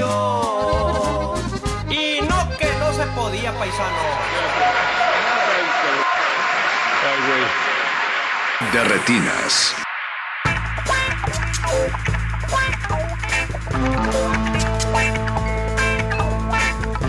Regresamos al 96.1 FM de Radio UNAM. Acabamos de escuchar a Gastón Mascarenas con el corrido de Alfonso Cuarón. Siguen aquí en la mesa Mabel Salinas de En la Butaca, Nancy Mora de Encuadres y Gonzalo Lira Galván de Cinema Móvil MX. Chicos, pues ya discutimos cuál podría ser la que gane mejor película el domingo. Eh, está medio dividida la opinión. ¿Qué les parece si pasamos una categoría más sencilla? Mejor actriz. Mejor actriz principal. Digo, mejor actor principal. Están nominados Christian Bale por Vice, Bradley Cooper por Nace una estrella, William Dafoe por En las puertas de la eternidad, Rami Malek por Bohemian Rhapsody y Vigo Mortensen por interpretar un salami italiano. Entonces, ¿quién quiere empezar las hostilidades? ¿No? ¿No? Se ven muy nerviosos. No, pues. Las chicas, ¿no? Sí, si quieren. Eh, Como quieras, ¿eh? Yo siento que William Dafoe puede. Se ha llevado como. Dar la sorpresa. Sí, podría, podría dar la sorpresa. A lo mejor, sí. Porque sí ha tenido bien. premios, ha tenido premios incluso ahorita entre los múltiples que se han entregado. Entonces creo que podría ser una opción. Si lo compensan por lo del año pasado, por el proyecto Florida. Ah, yo pensé que por Aquaman. Ah, no, no, también. Pero eh, digamos que si ocurre lo que Mabel predice que William Defoe se llevará el premio, Ajá. imaginemos que lo ganó por el proyecto Florida y Aquaman. Creo que eso nos dejaría... Podría ser, podría ser. Nancy, en tu caso, ¿quién crees que vaya a ganar? Yo creo que mejor actor lo gana Rami Malek por, por Bohemian. La verdad es que también se ha llevado premios. Yo creo que lo hace bien. Pero a mí me gustaría que ganara Christian Bale ¿no? por Vice. La verdad es que Que le mete bastantes kilos a su papel. muy 20, Literalmente. 20 Le echa los kilos, kilos. Subió 20 kilos Sí, por le ese papel. kilos. Y eso más el maquillaje. Que o sea, salen otros dos kilos. ¿no? Hay bastantes prostéticos, sí. Ah, Sí. pensé que ibas a decir que hay, que hay bastante ingenio en los comentarios de, No, no, no. de Alberto y de Ah, Jorge. perdón. También, También, también. Me gusta que. Jorge la defina como un capítulo del privilegio de mandar, porque es más o menos el espíritu. de- Es toda la temporada. Es la Bueno, por lo que temporada dura, más Pero, o menos. pero ya ni siquiera con los Mascabrothers, ¿no? No, es lo que decíamos. Con justo. Arat. con Arat. Que No, el- con Pierangelo, peor aún. No, la nueva temporada. Te no. digo. No, es eso ya es chiquilladas, este, Alberto. Sí, ya como crecieron, ¿verdad? Bueno, pero digo, sí, Bueno, ya hablando. ya hablando en en serio. creo que em, la, la actuación de Rami Malek, híjole, eh, no, no sé, pero yo, yo realmente siento que eh, no... Definitivo, creo que sí, seguramente va a ser el que va a terminar ganando. Pero creo que eso en muchos sentidos va a ser mucho más detrimental para él. O sea, creo Como- que va a haber un como backlash. Halle Berry. Como Halle Berry, creo que le va a pasar algo muy parecido. O sea, en lugar de que su carrera despunte o que esto como de alguna forma le pueda ayudar, creo que toda como la reacción negativa que se ha generado respecto de la película, de los reconocimientos, creo que puede resultar hasta perjudicial para él ganar el premio. Seguramente va a pasar. Pero pues sí, la competencia realmente no es no es tan tan fuerte. No sé cómo lo vean este Pues Gonzalo. tampoco creo que. pues, creo que va a ir ganando él. Además, eh, digo, a mí también me gustaría Willem Dafoe. Creo que también ya se lo, se lo están guardando de hace bastante tiempo, pero pues sí, creo que no. Este año otra vez se quedará pues, con, con las ganas. Bueno, y de Vigo ya ni hablamos, ¿eh? Híjole. La verdad es que lo de Vigo no sé cómo se logró. Pero bien por él. ¿no? No, mira, siempre ver a Vigo ahí, este, de traje, sentado, pasándola, pasándola Yo pensé bien. que no había manera de que subiera como de sobreactuado de promesas del este. Ya, ¿no? Hacer de ruso es suficiente. Pero bueno, aquí hay, un- hay un nivel diferente. O una historia violenta, ¿no? No sé, por eso. No, pero Ah, no, no, no. la anterior. Tienes razón. Es que es, ca- es que es pasar la barrera de dos, de dos acentos, ¿no? Es de argentino a, a, a su idioma Sí, no, no. nat- ahora natural que es el inglés y después meterle ahí acento, pues sí, como de No, es por eso me gustó la canoli, ¿no? nominación. Canoli. Canoli. no, digo, era hablaba, hablaba Jorge, por ejemplo, del caso de Rami Malek y todas las cosas por las que le podría venir mal el premio y pues también no olvidemos la hermosa bendición que trae ahí de Brian Singer. ¿no? Que- El beso de la muerte. Sí, no, no, no, el beso del, del niño diablo. Del Pero pues él va a seguir trabajando, entonces igual no hay tanto problema. No, ya lo corrieron. Ah, ya. no, de The Red Swan ya no. No lo han corrido. No, no, no, el señor sigue teniendo trabajo. Es más, es más seguro que siga a Brian Singer a que siga a Rami Malek con trabajo. Así es. Hay rémoras de- Así las palancas, ¿eh? Oye, Brad Renfro se murió, imagínate cuando hicieron a Pupil. Pero ya, ya, este, ya en serio, serio, creo, que en, creo que en esta categoría falta Ethan Hawke por, por Ah, First claro, Reform. sí, sí. Bueno, también esa ¿No? película varias en nominaciones. Sí, no, muchísimas, ¿no? Por lo menos a, a Paul Schrader se, ahí este, le, le hicieron así una palmadita en la espalda. Podría Ya- ganar por ahí, ¿eh? Ya puede Puede presumir su diploma Paul Schrader de Sí. nominado, cuando su, menos. su foto con Yali. Su foto con Yali. Este, y no, es que la categoría, sí, Willem Dafoe creo que es el más fuerte, pero está mal. Y sí, creo que va a ganar Rami Malek por su película esta de Moderato. Hoy vienes así. Filoso, sí. es- Perdón. Está bien. Te hizo bien ir al ejercicio antes del programa. Sacó todo, ¿eh? Está sacando sí. todo. Estoy, estoy sudado, todavía estoy sudado, transpirando maldad. Bueno, pasemos a Mejor Actriz Principal, donde está nuestra querida Yalitza Aparicio, por Roma, Glenn Close por La Esposa, Olivia Colman por La Favorita, Lady Gaga por Nace una Estrella y Melissa McCarthy por Can You Ever Forgive Me, que no ¿Puedes? la han estrenado aquí. La van a estrenar El viernes. el viernes. El viernes sale. Oye, Rafa, ¿pu- pu- ¿puedes repetir el nombre de Yalitza y que metan como el sonido del afilador, algo así? El afilador. El afilador, pues es... Ya No venía, la, la producción no venía tan preparada. ¿No? No, no, no. No, ¿qué pasa? Y, y- debieron música. de haberlo previsto, ¿eh? O sea, sabiendo que íbamos a hablar de Yalitza Aparicio en algún momento del programa, sí debió de haberlo Ese fue un error mío, les pido disculpas. Sí, oye, la música del profesor Sobé. Nos dice nuestro productor que Sergio Goyri está en la línea. Ojalá no. Pero bueno, entonces en esta categoría creo que está un poquito más competido. Hay, puede ir para cualquier lado en realidad, creo. Eh, ¿De verdad cree que Yalitza tenga oportunidad?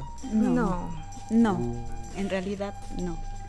Híjole, ustedes están No en el creo. chat, ¿verdad? Si se fijan, No, fueron no, puras no. voces femeninas. Y además al unísono, para No, Sí. no, o sea, yo creo que es, o sea, muy meritorio todo lo que ha logrado y, y respeto obviamente mucho su trabajo, pero la verdad no siento que, yo creo que todo el reconocimiento de Roma va a ir más como en el sentido hacia Cuarón, ¿no? Esta idolatría que se ha ido generando en Hollywood alrededor de su trabajo y que se viene gestando desde Gravity y demás, pero creo que con Yalitza ya la nominación es como el reconocimiento porque siento que está, yo siento que más bien está muy cantada también esta categoría y que va a ser Glenn Close porque igual ya se la deben desde hace muchos años y no porque necesariamente sea la mejor actuación de, la- de todas las nominadas ni porque sea la- su mejor actuación incluso. Inclusive la propia película, recomendamos hace rato Rafa y yo, pues tampoco es que la película No, es muy sea como el gran vehículo de lucimiento para ella, pero pues sí, comparando, haciendo un balance, pues sí, creo que será Glenn Close, ¿no? Además a estas figuras siempre les toca con su peor película, ¿no? Como a Jeff Bridges con, con Crazy Heart. O sea, después de una carrera así de hacer cosas maravillosas, le das por Crazy Heart a Jeff Bridges, es como, como para tirarlo a la basura así de inmediato el premio. No, eso, regalarle Pues unos lentes que- para la que miopía. como le pasó a Peter O'Toole, que ya la mera fue antes de que se muera, dele unos Oscar. Pues bueno, podría ser. Exacto. Pues, ¿qué O a Kirk Douglas, ¿no? También. Nada más que él sigue sin morirse. A ver, se lo siguen guardando, a ver, otro año, otro año. Eh, Igual le aguanto otro año Kirk Douglas, ¿no? Nos esperamos. Oye, ¿cuántos años ya tiene? Ya, sí. 108, ¿no? Ciento y cacho. 108. Aguanta, aguanta todavía. Y sigue ahí. Pero bueno, pues mientras se decide, ¿qué les parece si escuchamos ahora sí el plato fuerte de la noche? Todavía falta una más, ¿no? No, no, esta es, pusimos en medio así como el clímax, como Venga. dicen los buenos guiones. Entonces vamos a escuchar a Calaquín con canción compuesta para Yalitza Aparicio. Uf. Súbanle a su radio y no se despeguen que están en resistencia modular. A todo. De retinas. Tu belleza natural, tu sencillez y humildad. De piel morena, cabello largo, oscuro. Ojos alegres, bella sonrisa. Tierna y sencilla, lista, inteligente. Una niña linda, humana y realista. Maestra, maestra, enséñame a ser así dulce y buena. De corazón sincero, volando como gaviota. Recorres el mundo entero poniendo en alto a México. Chiquita y grande por dentro, esa eres tú. Yalitza Aparicio, yo quiero cantarle a esa mujer bonita. Mujer bonita, a Yalitza Aparicio. Mi corazón palpita por ti, muñequita. Pienso en ti, chiquitita. Tu belleza natural, tu sencillez y humildad. De piel morena, cabello largo, oscuro. Ojos alegres, bella sonrisa. Tierna y sencilla, lista, inteligente. Niña linda, humana y realista. Maestra, maestra, enséñame a ser como tú. Así dulce y buena.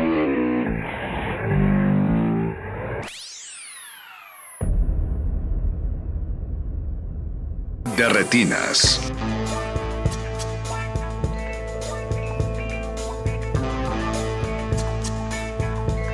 Con esa joya del autotune regresamos a Radio UNAM. También Estamos- Yalitza con el lo-fi, ¿no? Yo sí espero que esta sí la escuche Yalitza. Esta es la, esta es la chida. la que vale la pena. Si gana Eh, que le pongan esa. ¿no? Ajá, exacto, en su camino al, al- al estrado. Justo estábamos platicando antes del corte, eh, no se ponían de acuerdo si podía ganar o no. Pero creo que, como decían, eh, pues hay de las cinco actrices, al menos cuatro podrían tener buenos argumentos para decir que van a ganar Glenn Close porque se lo deben. Olivia Colman porque lo hace increíble. Ujú. Yalitza también. Y este Lady Gaga porque dentro de lo que cabe también lo hace Una- bastante es bien. una gran sorpresa, es una sorpresa como, como protagonista, ¿no? Es la primera vez que protagoniza y Sí, muy sí, bien, la verdad. Entonces, y Melissa muchachos. McCarthy, que bueno, revela otra faceta de su. Ay, bueno, Melissa, que no la he visto, pero todo el mundo habla Sí, bien no, de esa tampoco. película. Está Sí. muy bien, le hacía falta algo así, Sí. ¿no? Creo que ya, ya sabíamos que tenía ese rango, pero seguía haciendo muy malas elecciones en su carrera y esta vez parece que agarró un rumbo que podría seguir sin problema. Sí, se desvanece por completo en el rol de, de esta escritora. Creo que lo hace muy bien, justo, muestra otra tesitura. ¿Pero es favorita? ¿Tiene alguna No, no siento que sea favorita. ¿Dónde No, yo creo dinero? que por el por la competencia no. Pero pero lo hace. Mejor que con Bridesmaids, ¿no? O sea, Pues es otro, es otra construcción de personaje. Pero le acabas de pegar así a Jorge en uno de sus puntos débiles. También eres chico Paul Fig. Bien. Sí. Choque de puños. Spy y todo, digo, creo que son... Le gusta recrear ciertas escenas de la película. Bueno, la año. última es muy mala. ¿Cuál? ¿La del alma de la fiesta? No, la última de, de las- de La Paul de Fig, la de... Ghostbusters, No, a, Sim- eh, a Simple Favor, un Sí. pequeño favor. Bueno, me gustó mucho. Ay, a mí sí me la gustó. No, eres, eres Sí, poco sí. Pero bueno, Gonzalo. yo se lo daré a Olivia Colman. deschoquen sus puños entonces. Deschoquemos nuestros puños. Suéltame la mano. Suelta mi mano, Jorge. Si tuviera que elegir a alguien, elegiría a Olivia, que lo, lo hace, la verdad, muy, muy bien. Sin duda alguna. Sería una buena sorpresa, ¿eh? Y creo que puede todavía darla porque... Sí, realmente es una categoría volátil. Sí, a En Glenn Close todavía se le ve que le quedan años para esperar y así les gusta luego Sí. hacerlo sufrir. Pero Glenn Close amarró, amarró recio con ese discurso en los Golden Globes que nos hizo llorar a todos. Qué buena actuación. Es, eh, yo creo que por ese, por ese, por No ese tanto por la speech- película, No, sino no, no, la speech. por- no por lo que ves en la película, por el speech de los Globos de Oro ya ahí, ahí estás Oscar. Pues Tenga- que se lo den a Bale por, por agradecer a Satanás también. Digo, Ya que estamos en eso, De Total. speech inspirados. Pues bueno, esta categoría está bastante dividida. ¿Les parece si pasamos a otra? vamos. Vamos. Mejor director, Mm. donde está Spike Lee por Black Clansman, Ok. Pa- Pavel Parikovsky por Cold War, Yorgos Lantimos por La Favorita, Alfonso Cuarón por Roma y Adam McKay por Vice. Oye, ¿no estaba Alfonso Cuarón cinco veces? No, Ah, todavía no, todavía no es el Ariel. perdón. Es cierto, me daré que me van a poner además de Roma, ¿eh? Eso ya será para otro... pues otra va a no, ser pues, Alfonso museo. Cuarón, Carlos Cuarón por ser hermano de Alfonso Cuarón y Jonás Cuarón por ser hijo de Alfonso Cuarón y otra vez Jonás por ser sobrino de Carlos que es hermano de Alfonso. Si nos está Y escuchando la Ernesto, hija de Cuarón también, ¿no? Que canta ahora en el disco. Ah, claro, también. Ah, ahí tienes los- si nos está escuchando. Ernesto Contreras, es broma. Sí, más no, o no, menos. No se va a enojar. Eh, Bromi. Pero esta, esta categoría también me parece que es otra de las que es un volado. Yo pensaría, No, yo creo que está yo muy cantado. pensaría que se lo van a dar a Spike Lee. súper cantado. porque Jamás. se la deben, No, No. no. le van a aplicar un Scorsese. No. No creo. No. ¿Estoy solo? Estás Sí, solo sí, en yo esa hago cadena. segunda, yo Aquí hago se, va el, aquí se acaba Yo el creo que es el único que se lo podría arrebatar a Cuarón. Eso sí. Definitivamente. eso sí. Pero Cuarón trae mucha magnesia en las manos, ya lo trae apretadísimo. ¿De qué El Oscar. Se voló, se voló, se fue en otro Está bien, no, está inspirado, está inspirado, está bien. Eh, bueno, entonces, tú- Yo, yo sí hago segunda. ¿por qué sí no? me gustaría. explícame, explícame. No, pues por lo mismo, o sea, también se lo deben ya desde cuando. No es, curiosamente, no es la mejor película de Spike Lee. No, Es que Tampoco. es eso. Será también lo No, mismo que con mira. Scorsese. Y además a Spike Lee ya le dieron su Oscar honorario. Pero pues aún así, ¿no? pero bueno, ya, ya hay más, ya hay más chavos que votan, entonces podría ser. Híjole, yo creo que los chavos van a... O los chavos no han visto a escoger. Spike Lee, ese es el problema. Si O lo sea, conocen, eso me estás ¿no? Si, tratando lo- de si decir. los chavos votaron por Green Book y por Rapsodia Bohemia, digo, realmente... Yo no creo que los chavos hayan votado por Green Book. No, no, no, definitivamente no. Sabemos que ese es el sector más viejo y más como Conservador. enquistado del, del, bu- del grupo de votantes de la academia. Pero yo sí veo como, como realmente complicado que Spike Lee pueda salir adelante por ahí. Tú sí crees. Bueno, Cuarón. Sí, definitivamente. Sí, yo creo que estaba muy cantado, ¿no? Y, y sí, será, será Cuarón. Sin embargo, yo aquí quiero recalcar, pues Sí, igual sí. el trabajo de Pavel, ¿no? Que la verdad es que yo también, a Muy mí me encanta, ¿no? Desde Ida y esta, yo creo que hace, y se me hace que Cold War incluso es- falta en la lista de película, ¿no? Sí. Pero fíjate, el hecho de que esté ahí Pavel, digo, creo que ya habla un poquito de que Esas la academia visitas a de... Morelia han, han- rendido sus frutos. Oye, pues ahí el lobbying con John Bailey. pues, Oye, sí. Después de esa revelación de, de la butaca, dijo, no, oye. Yo tengo la, la duda, ¿se usan esas butacas? Sí, ¿Se claro. reciben? Sí, O sea, ¿puedo llegar a pedir la butaca Quentin Tarantino en el cine de Sí, Morelia? inclusive, por ejemplo, yo sí vi la de Juliette Binoche, por ejemplo. Sí, no, en serio, sí Yo una vez me. No, sí senté en la de Diego. Luna. Uy, qué honor, ¿eh? Oye, Mejor la de Juliette Binoche. No, no salió en Rudy Cursi. Muy Hay bien. que apoyar al cine nacional, eso tiene razón Gonzalo. Eso sí, eso sí. Eh, pues, ¿Les parece si pasamos ahora a actriz de reparto? Donde está Amy Adams por Vice, Marina de Tavira por Roma, Regina King por If, Ba- If Bale Street Could Talk que aquí le pusieron si la colonia hablara. Si la colonia hablara. Emma Stone por la favorita y Rachel Weisz también por la favorita. Aquí hay otra mexicana, chicas. ¿Creen que pueda ganar? Ay, No. No. Pero no, no Y es, otra vez a lo eso, mismo. no es personal. Pues es que nos pregunta en plural, pues ni modo de, de no no, responder. no, no, pero Mabel, ¿por qué crees que no? Pues porque yo siento que esta sí está, mu- está un poco cantada hacia Regina King, sobre todo porque ya se llevó igual Golden Globe. Y luego en el SAG, que la que se lo llevó fue Emily Blunt, no está nominada, eh, pues igual y ratifica un poco como esa tendencia. Y justo siento que esta, en esta ocasión la, academia está como bien preocupada por ese discurso justo de la inclusión y de la y de mm, contar estas historias. Como que le sigue pesando todavía el Oscar So White, entonces creo que Regina King, aunque a mí particularmente me gustaría igual y más Rachel Weisz. Y yo creo que. Rachel Weisz puede, ser la sorpresa, segunda, ¿eh? Pero en ese caso no, no dividirían los votos entre Emma y Rachel. Digamos que, también canibalicen una a la otra. O tiene un poco que- más de peso, Rachel. ¿no? Es que sí es una categoría, es una categoría tan volátil que hasta Marina podría ganar. Has dicho eso en todas las categorías, Jorge. No, no es cierto. Ah. Acabo de decir que Cuarón va a ganar. Y dije que esa era segura. Pero Dijo aquí, también volátil lo- el director. aquí, ¿eh? aquí creo que todas tienen posibilidades, eh, excepto Emma Stone. Porque me cae mal. Este, por fea. No, no es cierto. A mí me encantaría y no me sorprendería si se lo llevara Amy Adams. Por quizá la peor película por la que ha estado nominada. Sí. Pero creo que por ahí también se puede aventar un, A mí sí me gustaría que ella. un Jeff Bridges, ¿no? Eh, Amy Adams, justo por no comprometerse con, con Regina, o sea, porque sí está como entre Regina, Rachel Weisz, que han sido las que se han estado llevando los premios, de debérselo, se lo deben ahí a, a Amy Adams y podría ser la forma en la que se laven las manos de, de la controversia y dárselo a quien se lo debían y que la gente se vaya muy contenta y diga, ah, no, pues sí, sí, porque salió algún, ya había estado en Nocturnal Animals. Pero si a Glenn Close, a Glenn Close le hicieron esperar más de 40 años, ¿por qué no habrían hacer de esperar un poquito más a Amy Adams? Sí, también tiene, yo creo que más chance. Habrá ¿no? otra Ot- oportunidad. Otras Mm, oportunidades sí, con mejores muchas películas, chances. ¿por qué no? Sí, Pues porque que cada rato la nominan también. Yo creo que es como el Leonardo DiCaprio femenino, ¿no? O sea, ya. ¿Ya cuántos lleva? eh? Seis, esta es la sexta. Como seis. ¿Y en poco tiempo? ¿En qué? ¿En 10 años? Del 2005, que fue la primera por Jumbo, Jumbo. hasta ahorita, Oye, estás bien leído. 2019, 14, en tarea. 14 años, seis nominaciones. Oye, va más rápido que Glenn Close. Pues Lleva con ese- siete Glenn Close, ¿no? Igual le Sí. alcanza Meryl Streep, ¿tú qué sabes? Con esas cifras ser. Con lapidarias, este ritmo, sí. vamos a escuchar otra canción.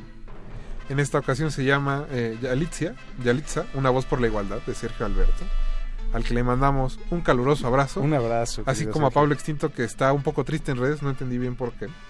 Pero ojalá se Está le haya quitado nervioso. escuchando este de Retinas. Vamos a escuchar a Sergio Alberto y regresamos a de Retinas. De retinas.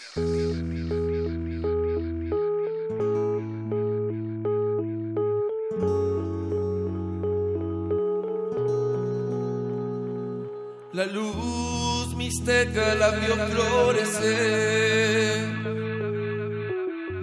con el orgullo de su raza en la piel. Lecciones de belleza con su fe.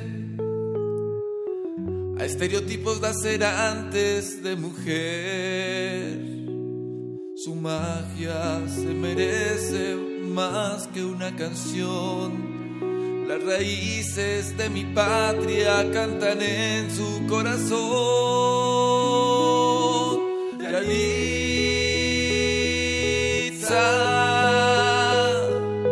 todos somos danza de eternidad. Yalitza, no hay colores en la belleza y la igualdad.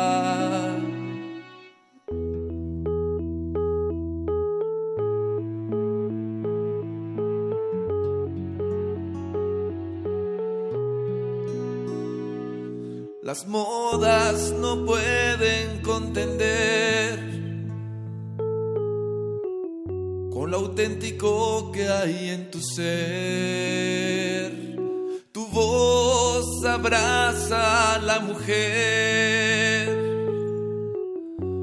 para no ser discriminada por quien es. Su magia se merece más que una canción. Las raíces de mi patria cantan en su corazón.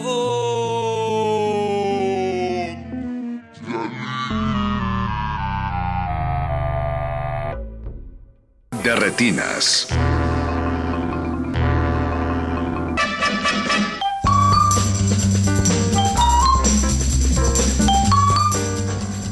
Ya estamos de vuelta en el último bloque de retinas.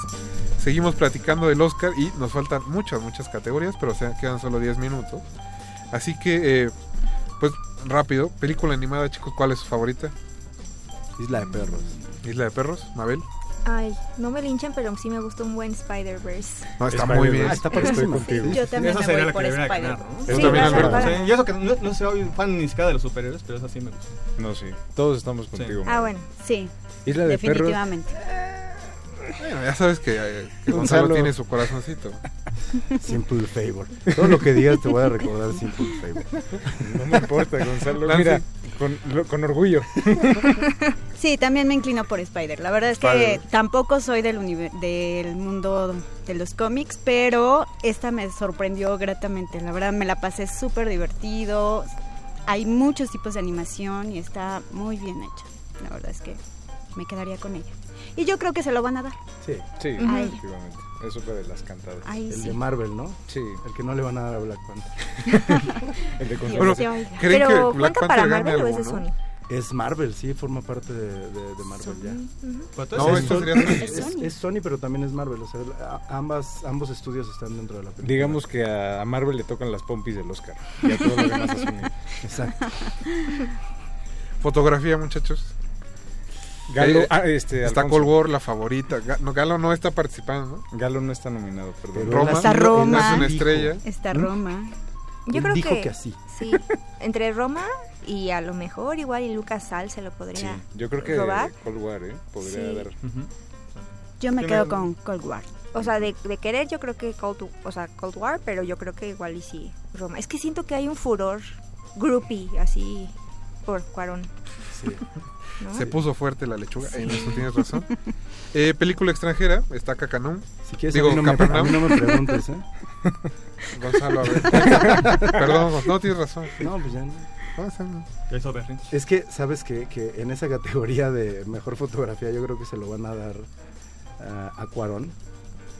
Yo creo que va a ganar Roma. Porque no le van a dar extranjera, se la van a dar a Cold War. Sí. Y no le van a dar película, se la van a dar a Green Book. ¿Tú Uf. crees? Yo creo que eso es lo que va a pasar. O sea, la Temerario, ¿eh? conspiración, ¿eh? Temerario. Sí. Pero sí, lo de Cold War en película extranjera ya se ve venir. ¿eh? No sé. No Yo se van a que- atrever a darle a Netflix dos Oscars de mejor película. No. No, deja toda Por eso yo creo que entonces le darían la extranjera, en todo caso, a Cuarón. O sea, yo siento que más bien la extranjera ya la tiene asegurada. La de película es la que siento que se van a ir por Green Book. Mm, Está difícil. No sé, yo creo que ahí sí está como... ¿no? Yo, en, en- de habla no inglesa, yo me iría por Cold War. Ajá. Sin embargo, no sé qué opinen sobre precisamente sobre Capernaum, ¿no? O sea, Uy. ahí está. Pregúntale a ahí Jorge, está. que- A ver, veamos, entremos en... favorita del Bueno, año pasado. Jorge, sin presumir, la vio en Cannes. Lloró y llegando aquí dijo que la había odiado. Entonces ya no sé. No. O ¿Dónde sea, está esa bipolar? O sea, creo que saliendo una úlcera. podría ganar, podría ganar por las razones incorrectas. Definitivamente. Digo, tiene, podría haber- tiene una posibilidad. O sea, puede haber pero- una noche donde gane Green Book, Capernaum. Y Bohemian Y Rhapsody. Bohemian Rhapsody en la misma Wow. noche. Todo puede pasar. No manches. Como dice Pablo Extinto, estos Óscares son tan, son tan volátiles que cualquiera puede ganar. Hasta yo podría regresar con mi ex. Todo puede pasar. Oye, sigue do- dolido de la semana No, pasada, Pablo, no, ya, ya Pablo. pasamos el tema de, Sí. de los corazones rotos. Ya no te van a resolver los casos, ¿eh? Ya. No le ya. hables, Pablo. Sí, no, no le hables. Supéralo, supéralo. Ya. Pero sí. Música original. ¿Alguien se quiere aventar ese volado? ¿No? ¿Quién está nominado para Yo siento empezar? que si la Black colonia Panther. hablara. Yo creo que Black Clansman. ajá, If Bill Street o Alexander Desplat otra vez por Isla de Ay, no, ya, por favor. Pero él ganó el año pasado, ¿no? Por Sí. la forma del agua. Y también ya había ganado, ¿no? Antes Sí. por. um, igual creo que con Wes Anderson, ¿no? No, fue por otra película. Creo que fue con La Reina. si no me- La verdad no recuerdo bien. Ese dato No, pero no sí me acuerdo que acaba de ganar. entonces, no sé Sí, si dos años seguidos. Ganó porque además lo recibió, lo vio y dijo así como súper, súper, súper soberbio. Ah, ya tengo dos. Eso fue, ese fue su único comentario. Oye, pero. Que aquí o sea, también ta- está Black Panther, ¿verdad? Sí. Sí. Mm, ¿Te acuerdas cuando Atticus Ross lo ganó dos años seguidos? Bueno, pero... En tantas ¿Cuándo categorías. quién? Ha de haber Atticus visto un rockero. mm, Social Network y la chica de dragón tatuado, dos años verdad. seguidos ganó. Pero bueno, creo que estos dos años, fuera de eso, sí era un gran trabajo, entonces... Exacto. Aquí pues simplemente es un trabajo con Por el Hotel Budapest ganó. ¿Ves? Ah, es cierto. Ajá. Fue por el Hotel. Budapest. Sí, sí. Eh, ah, no, no hablamos de actor secundario, que Es que también está Dan Driver, no le gusta que lo vean a los ojos. No, imagínate si gana. Todos No, tienen que estar. todos van a tener...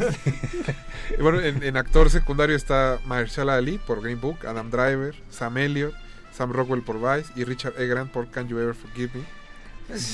Mahershala. Yo acabo de ver a. Sam Elliott y creo que, mire, Dos Güey, escenas, ¿no? sí. Sería, sería Sam como, Elliott, wow. wow. sería Sí. como Judy Dench.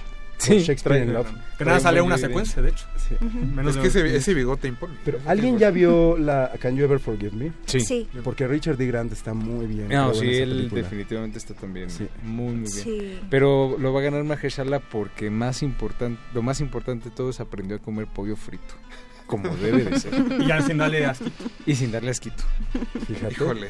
quitándole todo el. No sé qué te dijiste, güey. Sí. O sea, ya. Yo, nada más por eso. Yo de- sí, por eso sí Tiene un bonito mensaje. ¿Receta esa secreta o...? ¿Eh? ¿Era receta secreta? Era crujipollo. Era crujipollo. Se veía grasosito. sí. Ay, me está dando hambre. Esta vez estaba. Se veía bueno ese, ese pollo. Ay, Pero eh, ustedes comparten Mahershala ya. Sí, yo cantado? siento que sí, Sí. cantado. Esa sí está muy. Está es de muy las cantado. pocas muy Pero a cantadas. mí también me gustó Sam Elliott, pero pues sí, no, no creo que tenga Es que. Sam Elliott lo hace bastante bien. Sí, sale muy poco. Soy pero... un sentimental, eso sí, me gustan las novelas, entonces...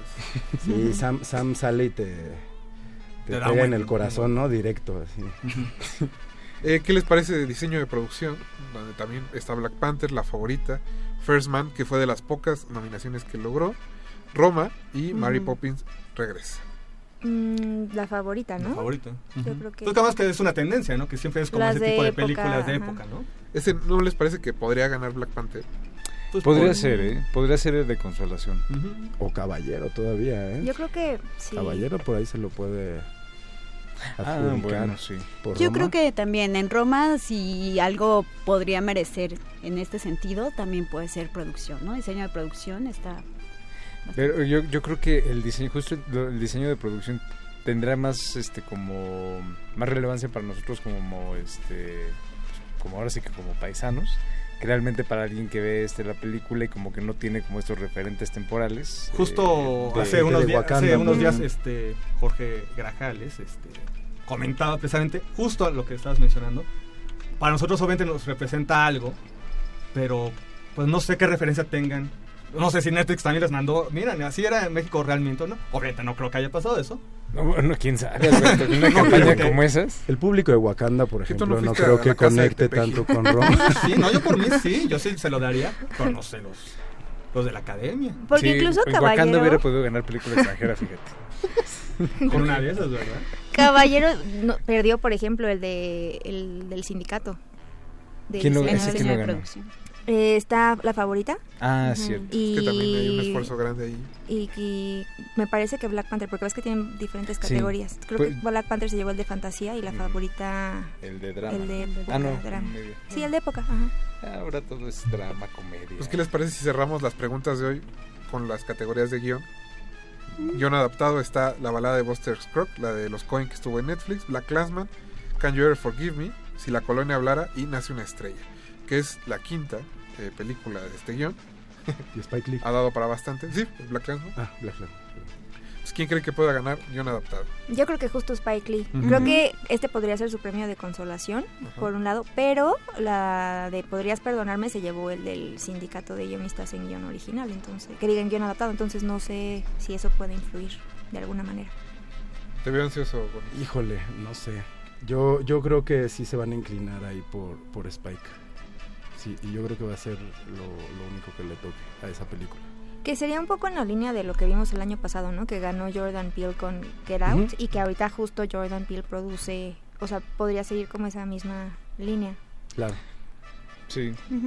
Yo, yo también creo que el... Si la colonia hablara no tiene oportunidad, porque es un libro de Baldwin, como que ahorita está medianamente de moda. Mm, Pero es que esa colonia no habla mucho. Ese es el problema. Pero no, yo, yo creo que sí, este, yo, yo comparto lo que dice este Mabel, creo que la la, la pelea está entre esas dos. Y en Está guion original que tenemos a la favorita, Fair Reform, Green Book, Roma y Vice. Yo me Pues sentimentalmente sería... eh, Roma. No, no, no. No. Ah. ¿La escribió también. También. No había guion que no han Borges. escuchado. No había guion. No, este, Fierce Reform, ¿no? Sería Sí. como también el premio también de, de consolación, ¿no? Nancy, Pero la veo difícil. Yo Sí, me difícil, quedaría con la favorita. la favorita. ¿Tú, Yo creo, que va, yo creo que va a ganar la favorita, pero creo que es meritorio para First Reformed. Justo porque pues, no se atrevieron a darle casi ninguna nominación porque se meten temas complicados, ¿no? La película. ¿Y Gonzalo? Yo, a Green mí me encantaría que fuera Paul Schrader. Este, odiaría que fuera el director de Loco por Mary. No, Que, que esa es un- que esa es una mucho mejor película en todos sentidos. O sea, sí, por donde más la veas. complejos los personajes. Todo, Hasta todo, la de todo. Paltrow cuando era gorda, ¿no? Ah, Shallow. Ah, Hal, qué bárbaro. O la de Matt. Damon, ¿no? De los, los que vivían pegados. Estoy con you. Uf, con Cher. Ah, claro, sí, claro. Es más, se la deben a Farrelly. ¿Eh? Salió Ahí sale Meryl Streep. Hay un cambio de Meryl Streep al final. Ah, no me acordaba de eso. Pero bueno, con eso nos vamos a despedir. Eh, muchas gracias a los que nos acompañaron. ¿Por qué siempre hablamos de Meryl Streep al final de los Oscars? Mabel Salinas, muchas gracias por venir esta noche. No, gracias por Nancy invitarme. Mora. Gracias, chicos. Gonzalo Lira Galván. Gracias. Alberto Acuña Navarijo. Gracias, Rafa. Jorge Javier Negrete. Gracias, Rafa. En los teléfonos estuvo Eduardo Luis Hernández. En la producción Mauricio Orduña y don Agustín Mulia en los controles. Los vamos a dejar en compañía del Calabozo de los Vírgenes y de Sonido Gallo Negro con la cumbia del Borras. Mi nombre es Rafael Paz. Vámonos. Y nos escuchamos el próximo martes. Hasta luego.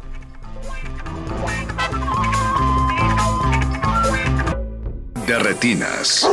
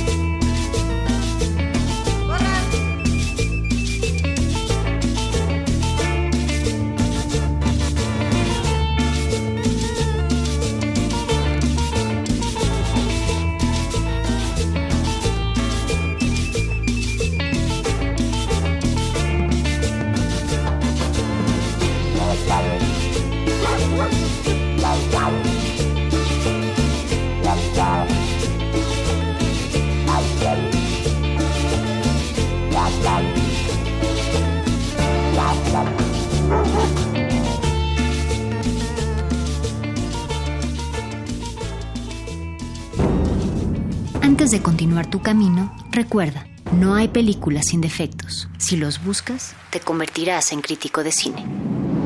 De retinas.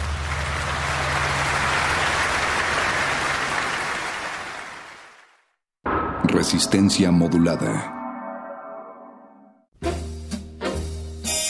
2019.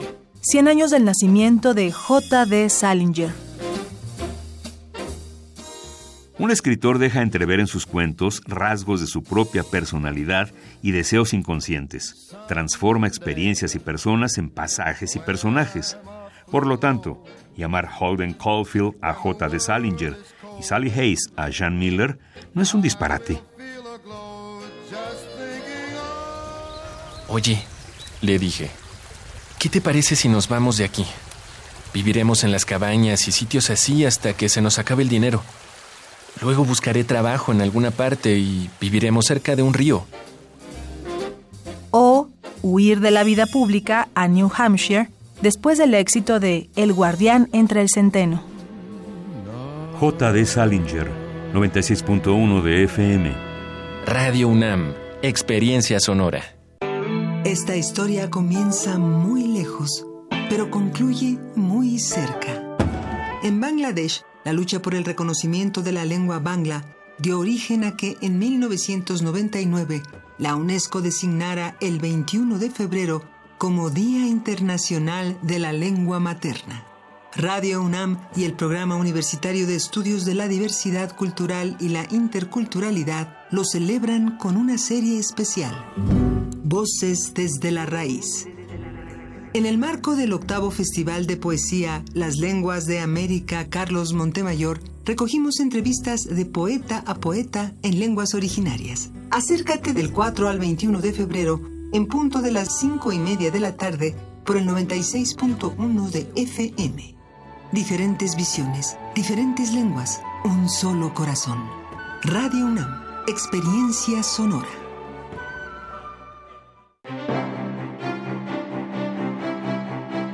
El Museo de Arte Moderno abre sus puertas a la exposición Adictos a Remedios Varo, Nuevo Legado 2018, conformada por 250 dibujos, cerca de 30 carpetas, 225 libros y unos 220 objetos personales seleccionados de su archivo. Además, 311 libros que tratan sobre su obra. Adictos a Remedios Varo, Nuevo Legado 2018, se puede visitar en el Museo de Arte Moderno Chapultepec, Ciudad de México.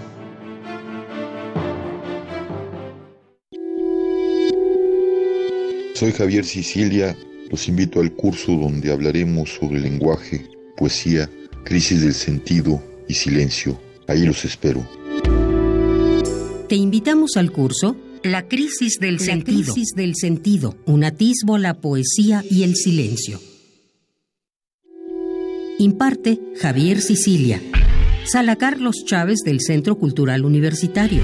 Los días 7, 14, 21 y 28 de marzo. De las 17 a las 19 horas. Informes al 56 22 70 70. También en www.grandesmaestros.unam.mx. El cupo es limitado. Inscríbete ya. Invita el programa Grandes Maestros de Cultura UNAM. Resistencia modulada.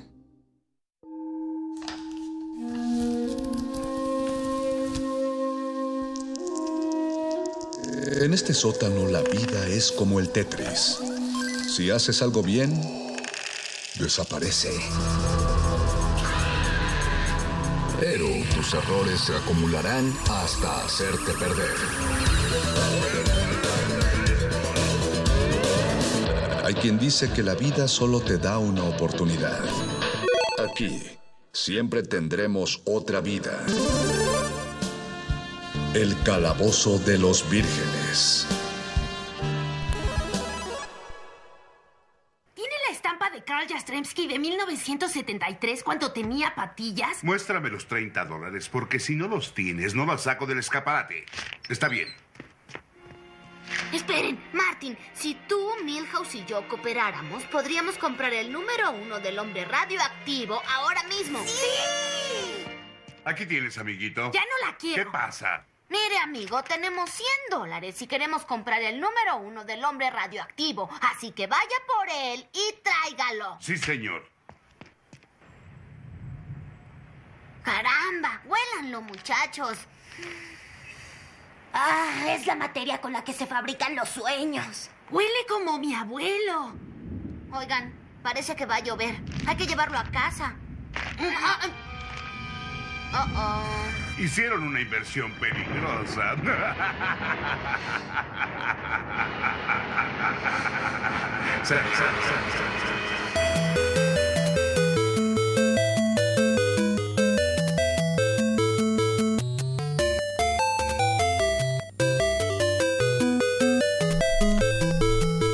Bienvenidos mis queridos vírgenes a este nuevo calabozo del martes 19 de febrero. Son las 10 de la noche con 6 minutos recién dados y estamos atravesando una crisis económica, quisiera decir autoimpuesta, pero sí, vamos a decir autoimpuesta solamente por no no entrar en más detalles políticos. Bienvenidos, este es el Calabozo de los Vírgenes, todo lo divertido va aquí, lo saluda su amigo el ñoño Master, el mago Conde, y estamos por empezar esta noche de poco dinero y mucho friquismo. Vamos a dar un kit de supervivencia de qué hacer para esas tarde noches lluviosas en las que digamos que ni siquiera tuviéramos electricidad para todos nuestros ocios que tienen que, que dependen de una toma de corriente y cómo seguiríamos divirtiéndonos si quisiéramos seguir con los los gustos que tenemos ahora, pero tuviéramos menos recursos.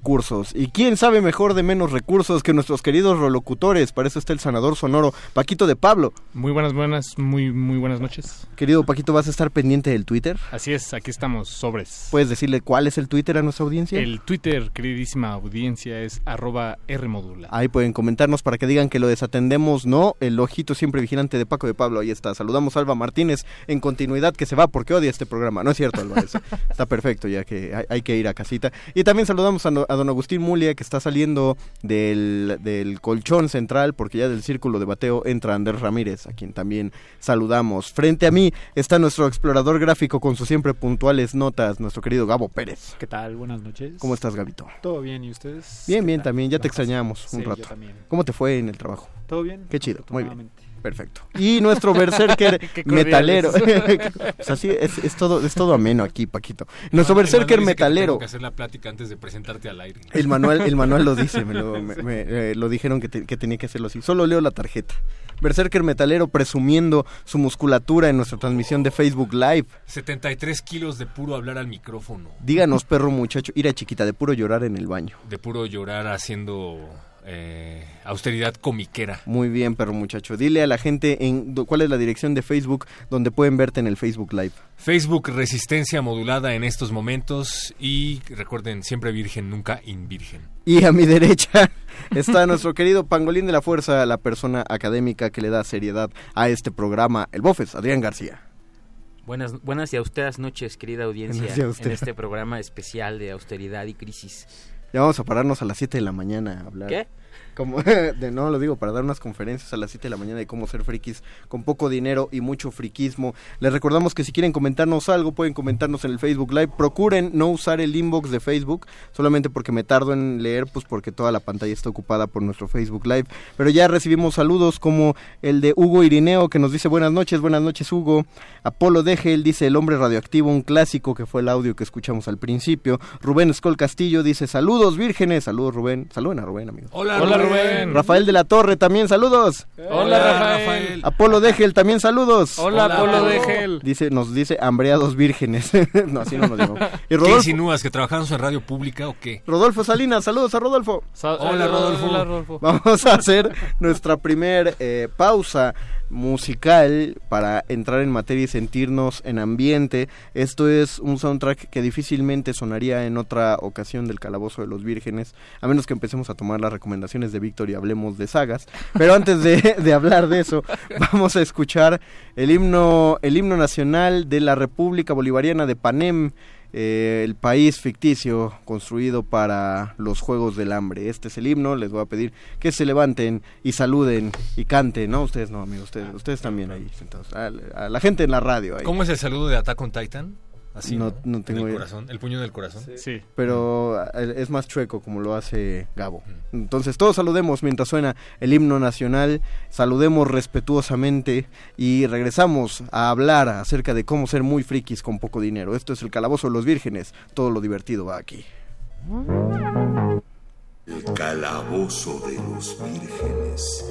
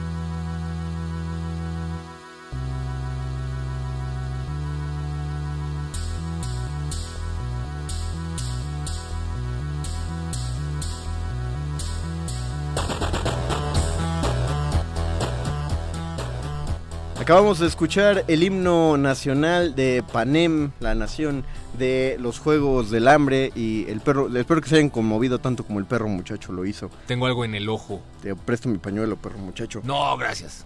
Por favor, estamos preguntando que, qué, eh, de qué manera ustedes pueden, pueden li- liar con el asunto de, de todos los gustos carísimos de París que solemos tener que tienen que ver con el friquismo, pero ¿qué hacemos cuando tenemos poco dinero? Agradecemos todos sus hashtags de, de ya páguenle a los vírgenes, que, agradecemos, le agradecemos personalmente a Benito Taibo por acelerar el proceso. de Bendito. Taibo. Y no se crean todo lo que dicen esos medios que nada más quieren regar la polilla de mala onda, hashtag, mendigo, etcétera. Ah, no me puse tan, tan heavy. Sí, estabas más heavy fuera del aire, querido. ¿Sabes qué hubiera estado genial que dijeras eh, uno que otro medio como... Como etcétera. Como... Eso sí, si quieres. Ahí sí lo digo directamente. Pero eh, Paquito nos Sí. planteaba desde, desde que estábamos planeando este programa hace como cuatro meses salió la idea de este no, no fue. Eso todavía No, fue cuatro, cinco, fue cuatro, No fue que según te- yo. te acuerdas. Fue, fue cuatro porque todavía no había decoraciones navideñas. Cuando entramos en la austeridad republicana. Ándale, exactamente. Sí, fue, fue, hace, fue hace cuatro, creo. Y eh, eh, a, a Paquito le surgía una, una duda genuina. Eh, allá afuera hay, hay, hay mucha, muchos escuchas de todas las edades que están sintonizando Radio UNAM. Evidentemente había unos que nos sintonizaban mucho antes del primer Atari, mucho antes del Nintendo. Incluso cuando ya había este, Ataris y Nintendos y televisiones, era una televisión por hogar y eran eh, no eran en todos los hogares donde había. Y si había, no había como programación tan, tan atractiva para todos. Sí, exacto. Había tal vez la programación infantil era en dos horas, dos horas al día y, y ya. Y que hacías las otras eh, siete horas que tenías libre en el día. Exacto. En- Después de la escuela, por supuesto. Después de la escuela, por supuesto. Sí, esto lo estamos planteando en, en tiempo libre de ocio. Por eso ustedes ahora son personas de bien, porque hacían su tarea, se lavaban Porque iban los a la escuela, para empezar. Iban a la escuela y entonces luego salían a jugar. ¿De qué manera se jugaba? El juego es una es, es un hábito natural del ser humano y, y juegos han existido en- Antes de la electricidad. antes de la electricidad, antes del, del habla, antes de la Fíjate escritura. Yo, yo eh, en aquel entonces era muy difícil conseguir eh, réplicas de los sables de luz de Star Wars, era, era prácticamente imposible. No llegaban a México y los que eran eran artículos de colección de un costo estratosférico. Y, y si lo conseguías no lo podías usar. No, además era exacto, para verlo. en cajita y era un pecado usarlo. Y sin embargo, yo recuerdo que eso no me detuvo. Porque con unos tubos de PVC que había de una construcción de al lado fueron a botar ahí, eh, yo lo decoré personalmente, hice mi propio sable de luz. Con Órale, dibujitos bien. y todo, unas Adem- etiquetas y blancas. y aguantaba pegué. golpes. Uh, aguantaba lo que fuera. De hecho, por ahí en algún lugar debe estar posiblemente ese sable de luz aún. Es que hiciste una excelente selección de materiales, querido Víctor. Sí, sí, sí, no, el verdad PVC que, es o sea, adecuado. incluso o sea, un tubo de PVC es, es creo que mejor que el plástico de los plásticos, de, de los juguetes de Sí, sí, oficiales. de sí, si agarras, si agarras uno de esos sables y le das un buen golpe uno contra otro, se doblan. Sí. Sí, lo sabemos. Probado. Lo probamos todo. Probado. no, lo, no lo hagan. Yo me es- acuerdo que los caballeros del Zodíaco eran tan caros como ahora. Pero No, ahorita sí ya están más baratos. tres mil pesos por un saga de Géminis. Bueno, es que tú quieres, es que tú quieres el mega articular, el que mueve hasta cada dedo, pero Pues es el oficial de Bandai. Es que muchos ataques son en los dedos. Los Midcloth X. la otra dimensión. Pero en esa época pues eran muñequitos que si ahora los ves en, en retrospectiva, la verdad es que no valían tanto tu dinero. Eran carísimos, pero pues los detalles no eran extraordinarios, se les caían las armaduras y demás. Pero bueno, todos queríamos tener uno. Entonces lo que hacíamos era fabricarlos con plastilina. Ah, Nos claro. poníamos a hacer los caballeros del zodiaco con plastilina y hacíamos nuestro mejor esfuerzo. Pero creo que alguien terminó llevando el asunto más allá y ahora te puedes meter a internet a no sé cómo se llama, probablemente Gabo sepa cómo se llama la técnica. La cosa es que descargas. ¿Tú que eres al- diseñador? Dinos cómo Yo que se sé de llama. técnica. ¿Tú qué sabes de Diseñame, técnica? diseñame mi idea. Eh, no sé cómo se llama la técnica, pero imprimes al caballero del zodiaco en partes y lo creas con papel. Ah, y hay pues, unas Ah. Papiroflex. ¿Así se llama? No, pues no, es no, tal una impresión es común y corriente. Pero está más. tan bien hecho Porque eso, eso, esos que están también... mejores que los de Bandai, en verdad. Sí, y hay son gente de que se está rifando muchísimo haciendo eh, muñecos de papel. Yo sigo un par de cuentas en Instagram que solo se dedican a eso y a alterar. Sí. Claro, claro, eh, Lalo Luis nos da el dato, esta, eh, este hobby actual se llama papercraft, pero Papercraft, o sea, así, gracias. así se llamaría la manualidad de papel tal cual, pero ahorita se ya, ya es hasta muy caro. Te venden las plantillas en lugares como Pericuapa, donde si tú quieres un cel Ujú. hecho de papel, te venden las plantillas como en 150 pesos, Órale. puras hojas de papel, También y tú los recortas y es dobles. que entre Y mayor gramaje de papel, mayor la soltada de rublos. A ver, ahí, ahí danos, danos eh, una idea, ¿cuál tiene que ser el gramaje adecuado para que Pues- la figurita se, se pare y tenga solidez? Yo diría que unos 120. Así, Una hoja de 120. O sea, como ya cartulina casi. Ya ¿no? casi. Sí, es que lo, lo- que estoy pensando es que, que quisiera despojarnos un poco de, de algunos ele- eh, elementos tecnológicos. Quítanos cosas, Paquito. Porque yo, o sea, ya imprimir o, o descargar el, el- el diseño me, me parece muy bien, este, pero yo miré todavía antes, o sea, O sea- la, la pura papiroflexia, la hoja de tamaño carta Claro. y ver hasta, o sea, qué tanto puedes hacer con eso. ¿Sabes qué yo hacía de chiquito? Y digo, sí implicaba un poco una compra anticipada. Las estampas, sobre todo de Dragon Ball, que me sobraban. Recortaba los personajes y los pegaba en cartulinas gruesas. Uh. Y pues ya era así como una impresión de tu personaje favorito. Y, ya, y, y podías hacerte tu escenario y hacías tus Un maquetas. diorama, ¿no? Y ya no te sobraban estampas. Eso, eso Y es- luego llegabas a la escuela y veías los juguetes originales y te ponías a llorar. perro, perro, no. En este, en, en este planteamiento todos tenemos la misma autori- eh, la misma austeridad, republicana.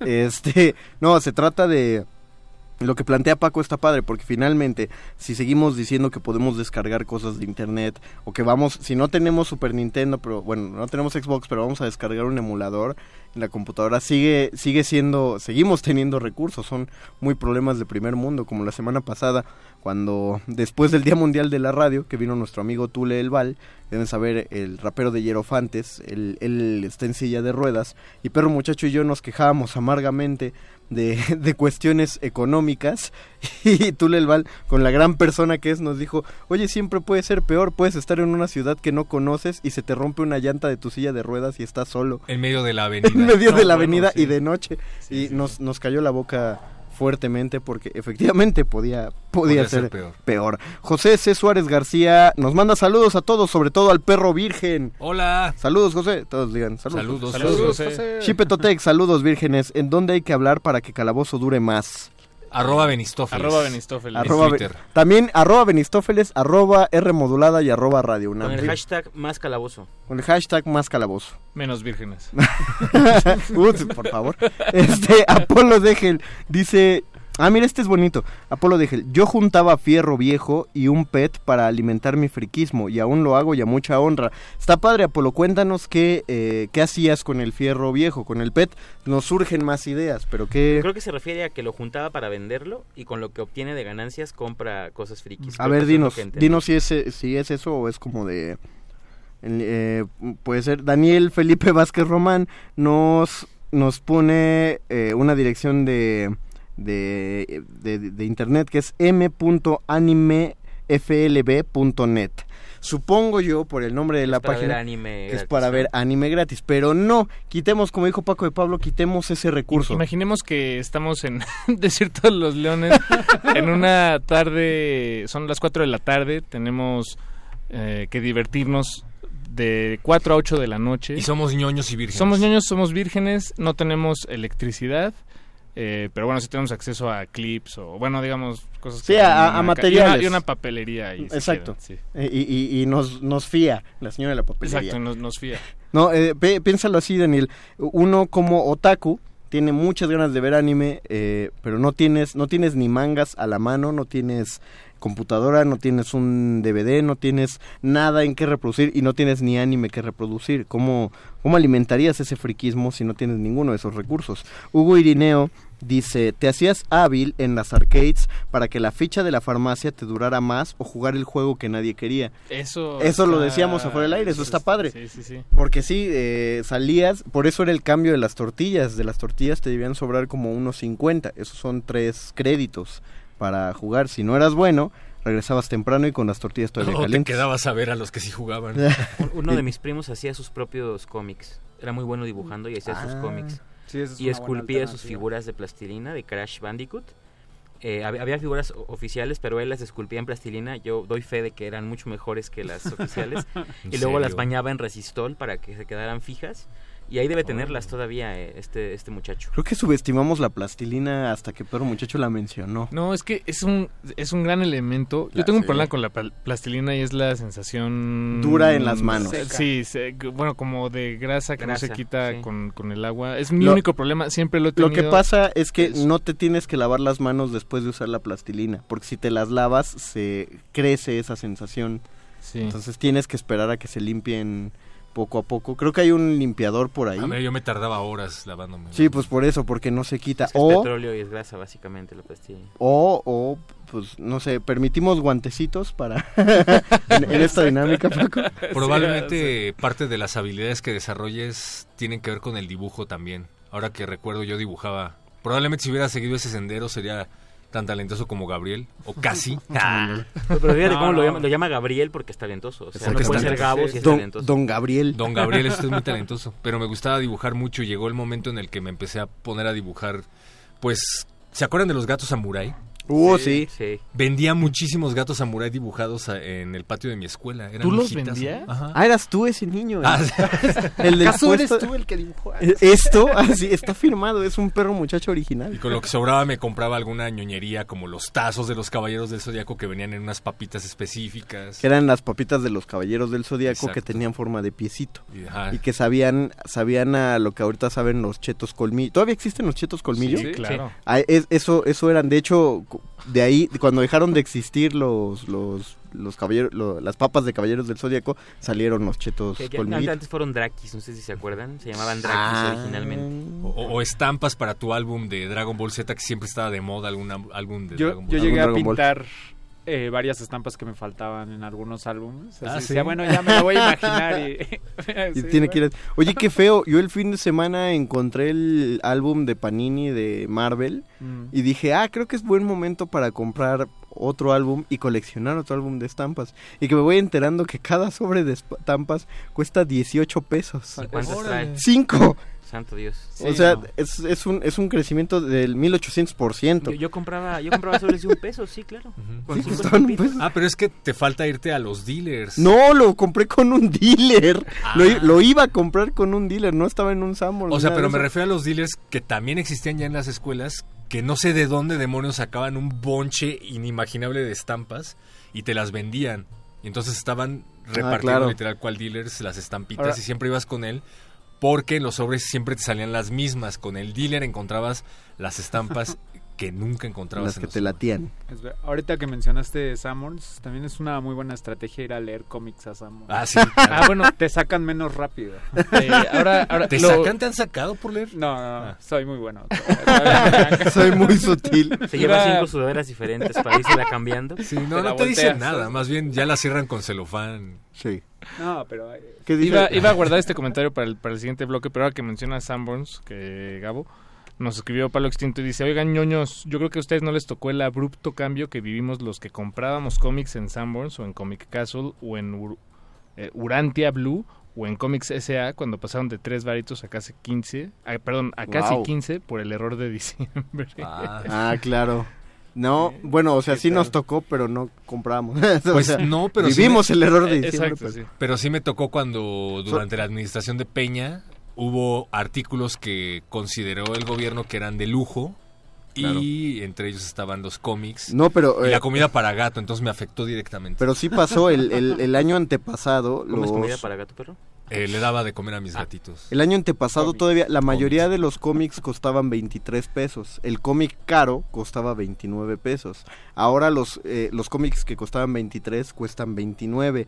El cómic caro subió a 45, pero surgió un tercer co- un tercer cómic que es el más caro, que son los que te venden a 69. O sea, el precio ya está como muy elevado. Estás re- hablando de las ediciones en español, además. Sí, sí, las de ahorita, las de en español, pero Yo estaba comprando The Dark Knight 3 y justo me tocó a la mitad de la saga. Bueno, pero tú por hiperlactante, ¿para qué Entonces lees los- en inglés y está traducido? Los primeros, porque todavía no salía, yo lo quería leer ya. No, no, está muy bien, Entonces los primeros tres me costaron relativamente baratos, pero los siguientes ya se me hicieron inaccesibles. Eso es lo más hiperlactante que te he escuchado decir. Tenías que, tenías que adaptarte al dólar. perdón. Y sí, me tuve que esperar a que salieran en edición especial y comprarlo en español el Sammons. Dice Guso Borboa, ¿dónde quedaron esos tiempos donde los niños salían a aventar globos con agua? Pues cuando había agua, Guso. Ahí se quedaron. Antes de que se dieran de cuenta de, de- que era artículo de, de, de que se estaba necesidad. acabando, Guso, pues ahí, nada más, ahí, ahí quedaron. Yo me acuerdo de la última vez que jugué globos con agua y fue en mi niñez. O sea, de que po- me duró muy poco tiempo antes de, de que todos me dijeran, oye niño. Eso está Eh, mal. Eso está mal. De que empezara a pasar la patrulla en Sábado de Gloria y si te veía sí, con sí. una cubeta te arrestaba. Pero era muy divertido. Sí, sí lo era. ¿Cómo podemos re- reemplazar el agua? globos de aceite? No, no, sigue jugando con globos de agua, pero en un balneario. Ah. O sea, llénalos en el agua de la misma alberca. De, de por sí las, las albercas ya son un gastadero, pero dura mucho más el agua ahí, porque se está limpiando. Llénalos con el agua de ahí y los rompes. O sea, no se, no, no se siente jardín. igual. O en un jardín. En un jardín no hay tanto desperdicio. Eso, eso sí, en un eso- jardín con- que vayas a regar, pues sí. Con también. agua de riñón y te vas al Vive Latino. no, no es cierto, no lo hagan, por favor, es muy... Qué-. Con mostaza. Dice Hugo Irineo, ¿es como el papecura? Supongo que sí. Eh, el papercraft. Sí, pues es papecura debe ser como la palabra japonesa para papercraft porque agarran Pa- Paquito de Pablo, Crafto. ilústranos. Crafto. Papel craft. ¿Qué sé, qué- ¿Tiene algún nombre eso que hacen los japoneses de tomar palabras en inglés eh, como nosotros lo hacemos con el dogo o el hocho? Pues Pero- yo creo que pero no, no, la eso- apropiación No, lingüística. del no, no, no, no. katakana, ¿no? Eso tiene que ver con que su lengua no permite las codas en consonante y tiene que poner una vocal forzosamente. Ah, bueno, sí, la, la, la O al final, pero digo, eh, hay palabras como, eh, no sé, chicle o bueno, bubblegum, que no existe en japonés, Ah, entonces claro. mejor a- la, la adoptan directamente del inglés. Y Bubblegum. Bubblegum. Bubblegum. Como jocho, sí. Bueno, más jocho. que... Sí, exacto. Sí, pues no puede es aburrido decir perro caliente. Solo se oye bien en las caricaturas de los 90. Soy el mejor perro virgen. Jesús Murillo, un saludo desde Durango. Saludos, Jesús. Saludos, Jesús. Rubén Escol Castillo. Saludos, Virgos. Saludos, Rubén. Saludos. Fluxius, ah, nada más le mandó el perro, eh, qué mala onda. Fluxius Máximo, Fluxius Máximos di- dice, jajaja, yo quedé varado en Cabo San Lucas en un jeep sin puertas y un coreano nos prestó anticongelante y nos salvó. Saludos. Y traía cómics. Ok, traía- traía-. No era coreano, era coreano, o sea, eso es lo friki de la aventura No, no, yo, coreano. no, yo creo que va a hablar, que habla al respecto de que las cosas podrían salir peor. Un poquito como muy tangente, Fluxius, pero va, se Pero vale bien, el bien. comentario, está chido, lo agradecemos. O te pasó en Gran Tefauto. Ya te pasó en Gran Tefauto. Le manda saludos a Camila y a Antinea Ocampo por la buena historia. Ah, mira, ya se quedaron atrapadas ahí. Rafael de la Torre, mi mamá me sacaba de las greñas de con, de con Don Ramón. Qué bonita construcción, Victoria. De con, Con- Don Ramón. De con Don Ramón. O sea, De Don con- Ramón era el de las maquinitas, me Ah, imagino. ¿Ves? Lo entendiste todo, por eso está bien padre la, la construcción. Fluxios Máximos regresa y dice, las esculturas acutales son de plastilina, actuales. Claro. Fluxios Máximos, dizamos, saludos banda, buen show. Ah, gracias. Are Flores, friki que se respete, va al Sanborns a leer cómics sin comprarlos. es, es un poquito ilegal, pero va, sí, sí. Eh, yo Está- qui- está- quisiera saber por qué sería ilegal, eso es interesante, ¿no? ¿Por qué sería ilegal? porque no es una biblioteca. Según yo es mal visto. Ajá, a lo mejor socialmente inaceptable, ¿no? Pero ilegal no sé si... ¿Y, y hasta dónde es piratería? Por- ¿Ves por qué no soy presidente? Vic? Sí, claro, efectivamente. ¿Hasta dónde no es piratería? Y, Porque y lo no agradezco, lo agradezco. O no, los lees. y Voy a hacer la quinta transformación, Víctor. Cada página. Mago Conde para presidente. Quinta transformación. Vamos a hacer nuestra segunda pausa musical. Esto, ni siquiera van a disfrutar la canción. No la disfrutarían si no fuera por el contexto. Hay una... Rafa, le dedicamos este segmento a Rafa Paz y a, todos los de Retinas que les gustan estas mafufadas, que es la- las películas que se hacen con casi nada de presupuesto, y de todas esas películas que, que tienen muy malos efectos especiales y son tan malas que los realizadores prefieren hacerlas de comedia, justamente porque saben que se va a ver todo muy mal. Hay una película que se llama literalmente La noche de los pollos muertos vivientes. Oh, Poultrygeist. Poultrygeist. Pero que- es buenísima. Sí, no, es horrenda. o sea, es, es- es tan mala que es buenísima. Es de mis películas gore favoritas. Es gore. Pueden buscar en, en internet eh, Night of the Chicken Dead o Poultrygeist. Y son zombies con picos y plumas de pollo. Super gore, perro. Y aparte escatológico, ¿no? Está- De hecho, ese subgénero al que te refieres de clase casi casi Z, mal Sí, hecho, ya no es clase B. ya hecho a propósito mal por falta de presupuesto y de chistorete se llama Splatstick. Splastic. Splatstick. Ah, es Splatstick. Pues Brain- vamos a Braindead escuchar. también está por esa categoría. Vamos a escuchar el tema principal de Poltergeist, así que ya que tienen el contexto, pues ojalá les latan los tres minutitos que va a, eh, que va a sonar. En lo que regresamos al Calabozo de los Vírgenes, ¿cuál es el Twitter, Paco? Arroba R modulada. ¿Cuál es el- sus mensajes eh, regresando. ¿Cuál es el Facebook, perro? Facebook Resistencia Modulada. Regresamos al Calabozo de los Vírgenes, todo lo divertido va aquí. El calabozo de los vírgenes.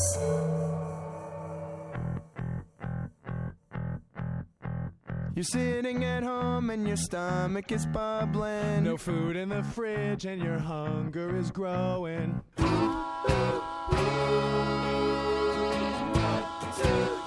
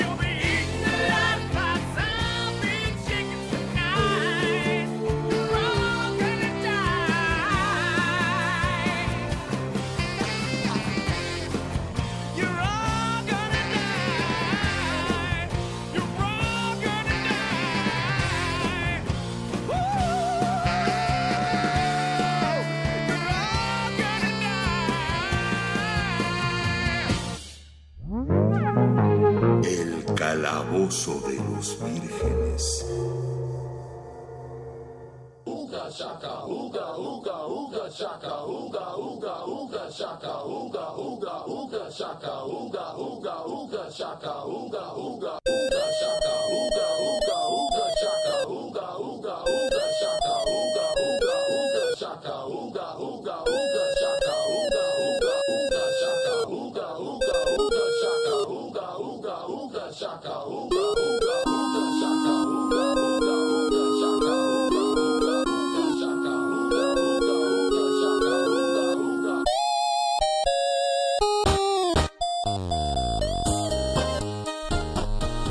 Regresamos al Calabozo de los Vírgenes después de escuchar el tema de Poltergeist, de esta película. ¿Cómo dijiste que se llama el género de películas, Per? Splatstick. Splatstick. Gore, pero ya si te pones más eh, quisquilloso sería Splatstick, porque es el chistorete clase B.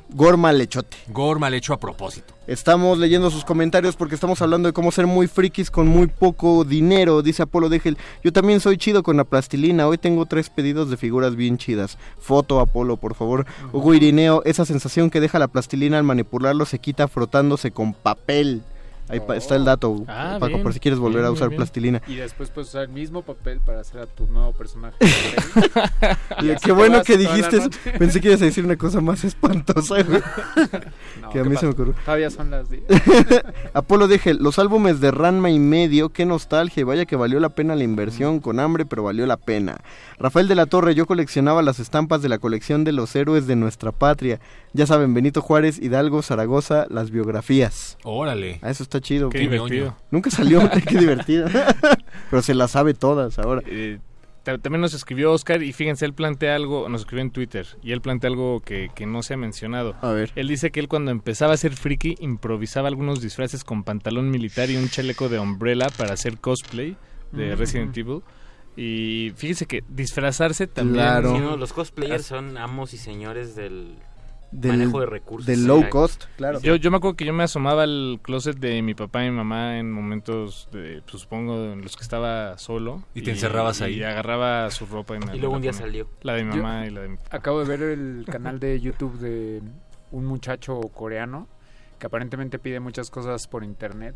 Y lo, lo que hace con las cajas que le sobran es hacer réplicas de espadas y armas de anime. Ah, wow. Pero con funcionamiento de cuerda y todo. O sea, cambian, se transforma. Es, se los va a pasar, es una locura. Eso, eso que dice Paquito también es, yo me acuerdo que alguna vez hablé con una pedagoga que decía por qué a los niños les gustaba tanto la cuestión del disfraz, o más bien, por qué de niños nos gusta tanto la cosa del disfraz y por qué, eh, e- es que lo platicábamos porque ella estaba muy a favor de cuando se hacían todas estas quejas de que, ay, ¿por qué celebrar Halloween en México? Si aquí todos somos, este eh, mixtecos y la fregada. Así, no, ella decía que estaba padre porque justamente los niños tienen, tienen unas ganas de, disfrazarse y que nosotros debemos permitirles que aunque sea una vez al año puedan hacerlo libremente y que si pudieran hacerlo más veces al año pues que los dejaran. Pero ahorita, por ejemplo, mi sobrino, mi sobrino tiene como cuatro disfraces ya. Si quiere ser Spider-Man, puede ser Spider-Man sin problema. Si quiere ser Iron Man, ahí tiene también hasta una máscara buenísima. Qué, qué padre están los juegos de esta época, los juguetes de esta época. Pero sí, yo me acuerdo que si de algo nos podíamos disfrazar yo y mi hermano, eran de perro aguayo, porque no tenía máscara, y de octagón, y teníamos tres máscaras de octagón. Entonces, ¿de dónde sacabas los otros recursos si querías ser otro personaje? ¿No? Sí, si querías claro. ser un Goku. Pues, o sea, es como el disfraz de la sábana del fantasma, ¿no? Yo me disfracé de Goku una vez con gel Xiomara. Gel Xiomara. Con mucho gel. Mucho, Y- el mejor el gel. Para cosplay Xiomara. Ahora hay moco de gorila. Moco de gorila. ¿Sabes cuál era la vieja confiable para esas cosas? El papel crepé. Ah, todavía. Sí. Yo el, el, el día de de muertos el día de muertos pasado yo me disfracé de chica superpoderosa con puro crepé. Ah, mira. Y papel, los, los ojotes eran de papel. No, vieran qué chido quedó el disfraz, en serio. Inténtenlo. Un Goku de papel ¿Qui- crepé. ¿Quién eras? ¿Bombón? Yo era bombón, obviamente. Obviamente. dice. Hugo, Eras Vela. Dice, ya están hablando Hugo Irineo y Apolo de Hugo Irineo, yo era dealer de estampas vendiendo las repetidas entre varios, comprábamos una caja y nos la repartíamos. Rafael de la Torre, yo compraba el sensacional de Pantera, del Pantera y Condorito de 7 pesitos. Fluxios Máximos, Dizamos, era más barato. Milka Nava, hola, por primera vez escuché el intro en la radio y me tiene deprimida la analogía del Tetris. Qué magnífico programa. Saludos chicos, Sam ser una fuente de entretenimiento increíble. Saludos Milka. Hola, Saludos, Milka. Rafael de la Torre, otra es la de la perrácula o la cama maldita, jajaja, las hicieron con dos pesos y están locas. ¿Tuviste la- ¿Alguien vio la cama maldita? No. Perrácula. Hay que preguntarle Pero suena increíble. ¿no? Pero suena increíble. Ah, hay una que se llama Bambuelos por allá afuera. que es- de vampiros abuelos. Órale, qué miedo. ¿Es en serio? ¿O, Sí, o no, acabas no de te- tener una idea de un millón No, de pesos? no. Ojalá se me hubiera ocurrido a mí. ¿eh? no puedo llevarme el crédito. Si lo piensas bien, estricta- estrictamente Drácula es un abuelo vampiro. Sí, Piénsalo, Gabo. Dale vuelta en tu cabeza. O sea, Sí. sí, sí. Milka Nava dice, ¿qué es eso de amiguitos? ¿No les gusta más virgencitos? O algo por el estilo. Amiguitos virgencitos. Amiguitos virgencitos. Jesús Murillo, mi pregunta es que si ustedes saben por qué el Canal 5 restringió el anime en México. ¿El Canal 5 algunos, restringió ¿no? el anime? Algunos, ¿En al México? principio nada más, yo creo. Pero ¿a, a qué te refieres? ¿A que ya no pasó más o a Pasaban porque- poco, lo que que pasaban pasaban? ¿Hubo- censuraban, no, no entiendo. Sí, ¿a qué te refieres, amigo? Oigan, chequense este... Es, es un, o sea, es un, es un tweet, pero yo creo que es un cuento corto. Yo creo que entra en esa categoría. A ver, léenos el hilo. Nos lo, vuelve- nos lo escribe también Oscar eh, una vez más. Dice, saludos a, a Lu- perdón, perdón. Saludos a Lucari, quien me metió al vicio de Resident Evil. Ahora se llama Lucy. Saludos hasta Cuernavaca, donde vive actualmente. No te olvides de tu mejor amigo. Ah. Muy bien. Si, Eso es un poema. si Lucari pudieras contestar. Bueno, es que ahora se llama Lucy. Si Lucy pudieras con- por, favor contestar el tweet. de- Sí dice un chorro ese tweet, Paco. Sí, tiene- sí dice tiene mucho. razón, está chido. Qué bueno. Qué bonito. Qué bueno. Gracias por compartir, Oscar. Quedé, quedé choqueado. Ustedes, queridos relocutores, eh, recuerden sus momentos de austeridad y de qué manera satisfacían su friquismo. Alguien que quiera empezar. Pero muchacho, ya te vi saltando. Sí, pues estaba acordándome justo de que yo tenía amigos fifís que tenían consolas y tenían internet. En esa época tener internet era como, "Ah, vamos a meternos a la página de Marvel y vamos a descargar las imágenes oficiales. Eras el rico de la cuadra. Y te llevabas tu disco de tu disquete de tres y media. Pues era, era difícil, era un arma de doble filo porque eh, eran tan solitarios estos niños que las mamás iban por mí a la casa para que fuera a jugar con ellos mientras ellas se, se iban a trabajar. Oh. Pero mientras ellas no estaban, pues yo creo que en su cabeza pensaba que nos le estábamos pasando bomba. Y yo pues obviamente iba porque me gustaba jugar con... Me gustaba jugar Batman en NES, era divertidísimo. Pero no me gustaba jugar con él. ¿Por qué? Porque si le empezabas a ganar, se paraba y sacaba el cassette y te decía, no me puedes ganar en mi casa, vamos a jugar otra cosa. Como un caballero dorado. Eh, Eso es, Qué tonto. eh, eso es maleducado, Mario, ¿ves? ¿ves? No debes hacer eso cuando vamos a jugar a tu casa. Y Yo yo, no, no y saco yo el no me podía ir a mi casa porque pues estaba muy chiquito y no me podía salir, tenía que esperarme hasta la hora. Pero bueno, valía la pena. Ahí, ahí jugué, no sé cómo se llamaba el primer tapete para baile de NES. Era el, el de baile, porque eh, de un lado tenía para bailar y del otro tenía para un juego de las Olimpiadas. Ándale, que pues tenías que echar Ah, cierto. carreritas. Y el presidente del Kinect. todos, todos mis primos nos juntábamos en casa de los primos que habían vivido en Estados Unidos, que habían comprado el NES barato, en, en- en dólares, con el sueldo de mojado de mis tíos, y lo habían traído a México. Entonces todos nos reuníamos en la misma casa para jugar ese de las Olimpiadas y hacíamos una trampa espantosa en la competencia de salto de longitud, porque saltábamos pero nos salíamos del tapete. Y entonces dejábamos que avanzara unos metros y volvíamos a saltar hacia adentro y éramos, si hubiera internet, rompíamos récords en Sí. en ese punto. Tú, eh, Victorito, en lugar de que me sigas calumniando de cosas que no hago, yo gano en mi casa porque soy muy bueno jugando, muy distinto a que ustedes no me puedan ganar. Ajá, sí. Conde era el fifí que no se dejaba ganar. No, no, no. Ah. No, sí es fifi, pero no por eso. No, en realidad yo, por ejemplo, leí Harry Potter prestado hasta el libro cuarto, por ejemplo. Yo sí, lo- los pedía, esperaba a que terminara el dueño del libro, yo leía eh, Harry Potter prestado. Veía las películas de Star Wars en VHS en aquel entonces, en la casa de uno de mis tíos, que él tenía el 1 y el 2. Yo vi el episodio 6, pues, bueno, el tercero de la original. Ya hasta ma- muy mayorcito, porque veía solamente el 1 y el 2, que venían en un mismo, una misma cinta las dos películas y era irme a meter a casa de mis primos para poder poner Star Wars. Era como la solución a mis problemas de, de economía. Es la solución a, mi- a- a todos mis problemas. Sí, básicamente. Este, Paquito, Em, ¿algún tip del kit Pues básico de yo, yo recomiendo mucho el juego del, de la petanca o el petanca. Ya, a ver, lle- llevas desde hace rato hablando de eso. del petanca es, Yo que es uno de los mejores saber- juegos que hay. Yo ¿Pero lo qué es? jugaba todo el tiempo. ¿Pero qué es? Cuando estuviste en prisión, Paquito. Cuando estuve en prisión, sobre todo. Es, es, eh, eh, hay una pelota pequeña, la tienes que jugar en un espacio eh, abierto, grande, de preferencia un jardín. Tienes una pelota pequeña, la lanzas eh, al frente, cae. Entonces tienes otras cuatro pelotas ya muy pesadas, muy, muy, muy, muy, muy pesadas. Eh, ambos jugadores, bueno, hay dos jugadores, cuatro, los que quieras, depende de cuántas pelotas tengas. Tienes que lanzar las pelotas pesadas eh, lo más cercanas que puedas a la pelota inicial pequeña. Ok. Y puedes eh, pegarle a las pelotas de los otros jugadores. Y tienes una cuerdita con la que mides la distancia que quedó la pelota pesada de la pelota pequeña. Es un juego... Es como y- Rayuela, ¿no?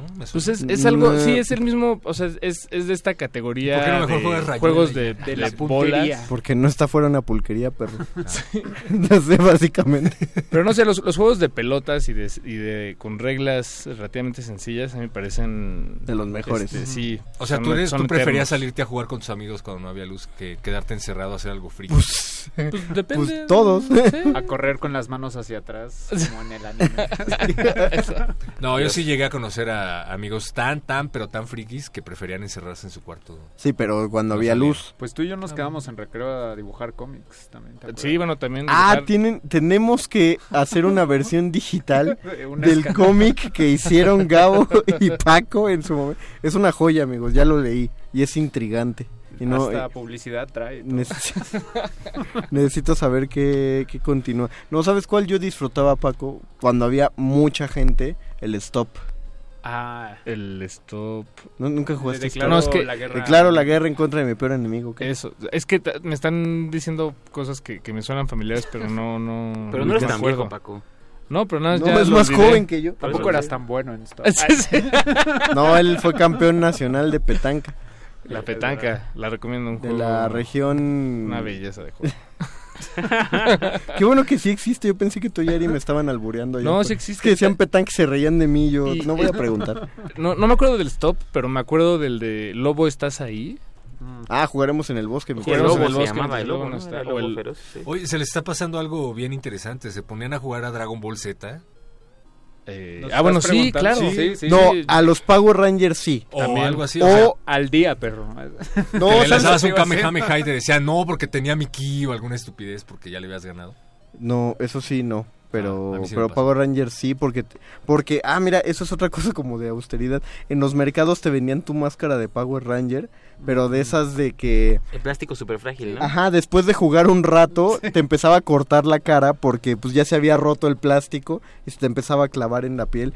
O a los Thundercats, porque el guante de- mexicano que se Ah, precie claro. tenía su garra de leono super dura, que no se movía nada. Que era un arma de verdad. Era un arma de verdad, estaban afiladas. En realidad. espada del augurio. La rebaba más filosa de, de la historia de los juguetes de mercado y una pequeña espada del augurio. Mm. Y que no sabías si era la garra en una mano o la espada o, o trababas la espada en la... No, no, no, la agarra en una mano y la espada del augurio en otra. Ah, muy bien, perro. Eras, eras de, los de los Yo sí era Warriors. fan de Thundercats. Había también, no sé si recuerdan, unos caparazoncitos de las tortugas ninja. Oh, sí, pero sí eran que caros. traían, no, eran, eran Sí. eh, juguetitos así de...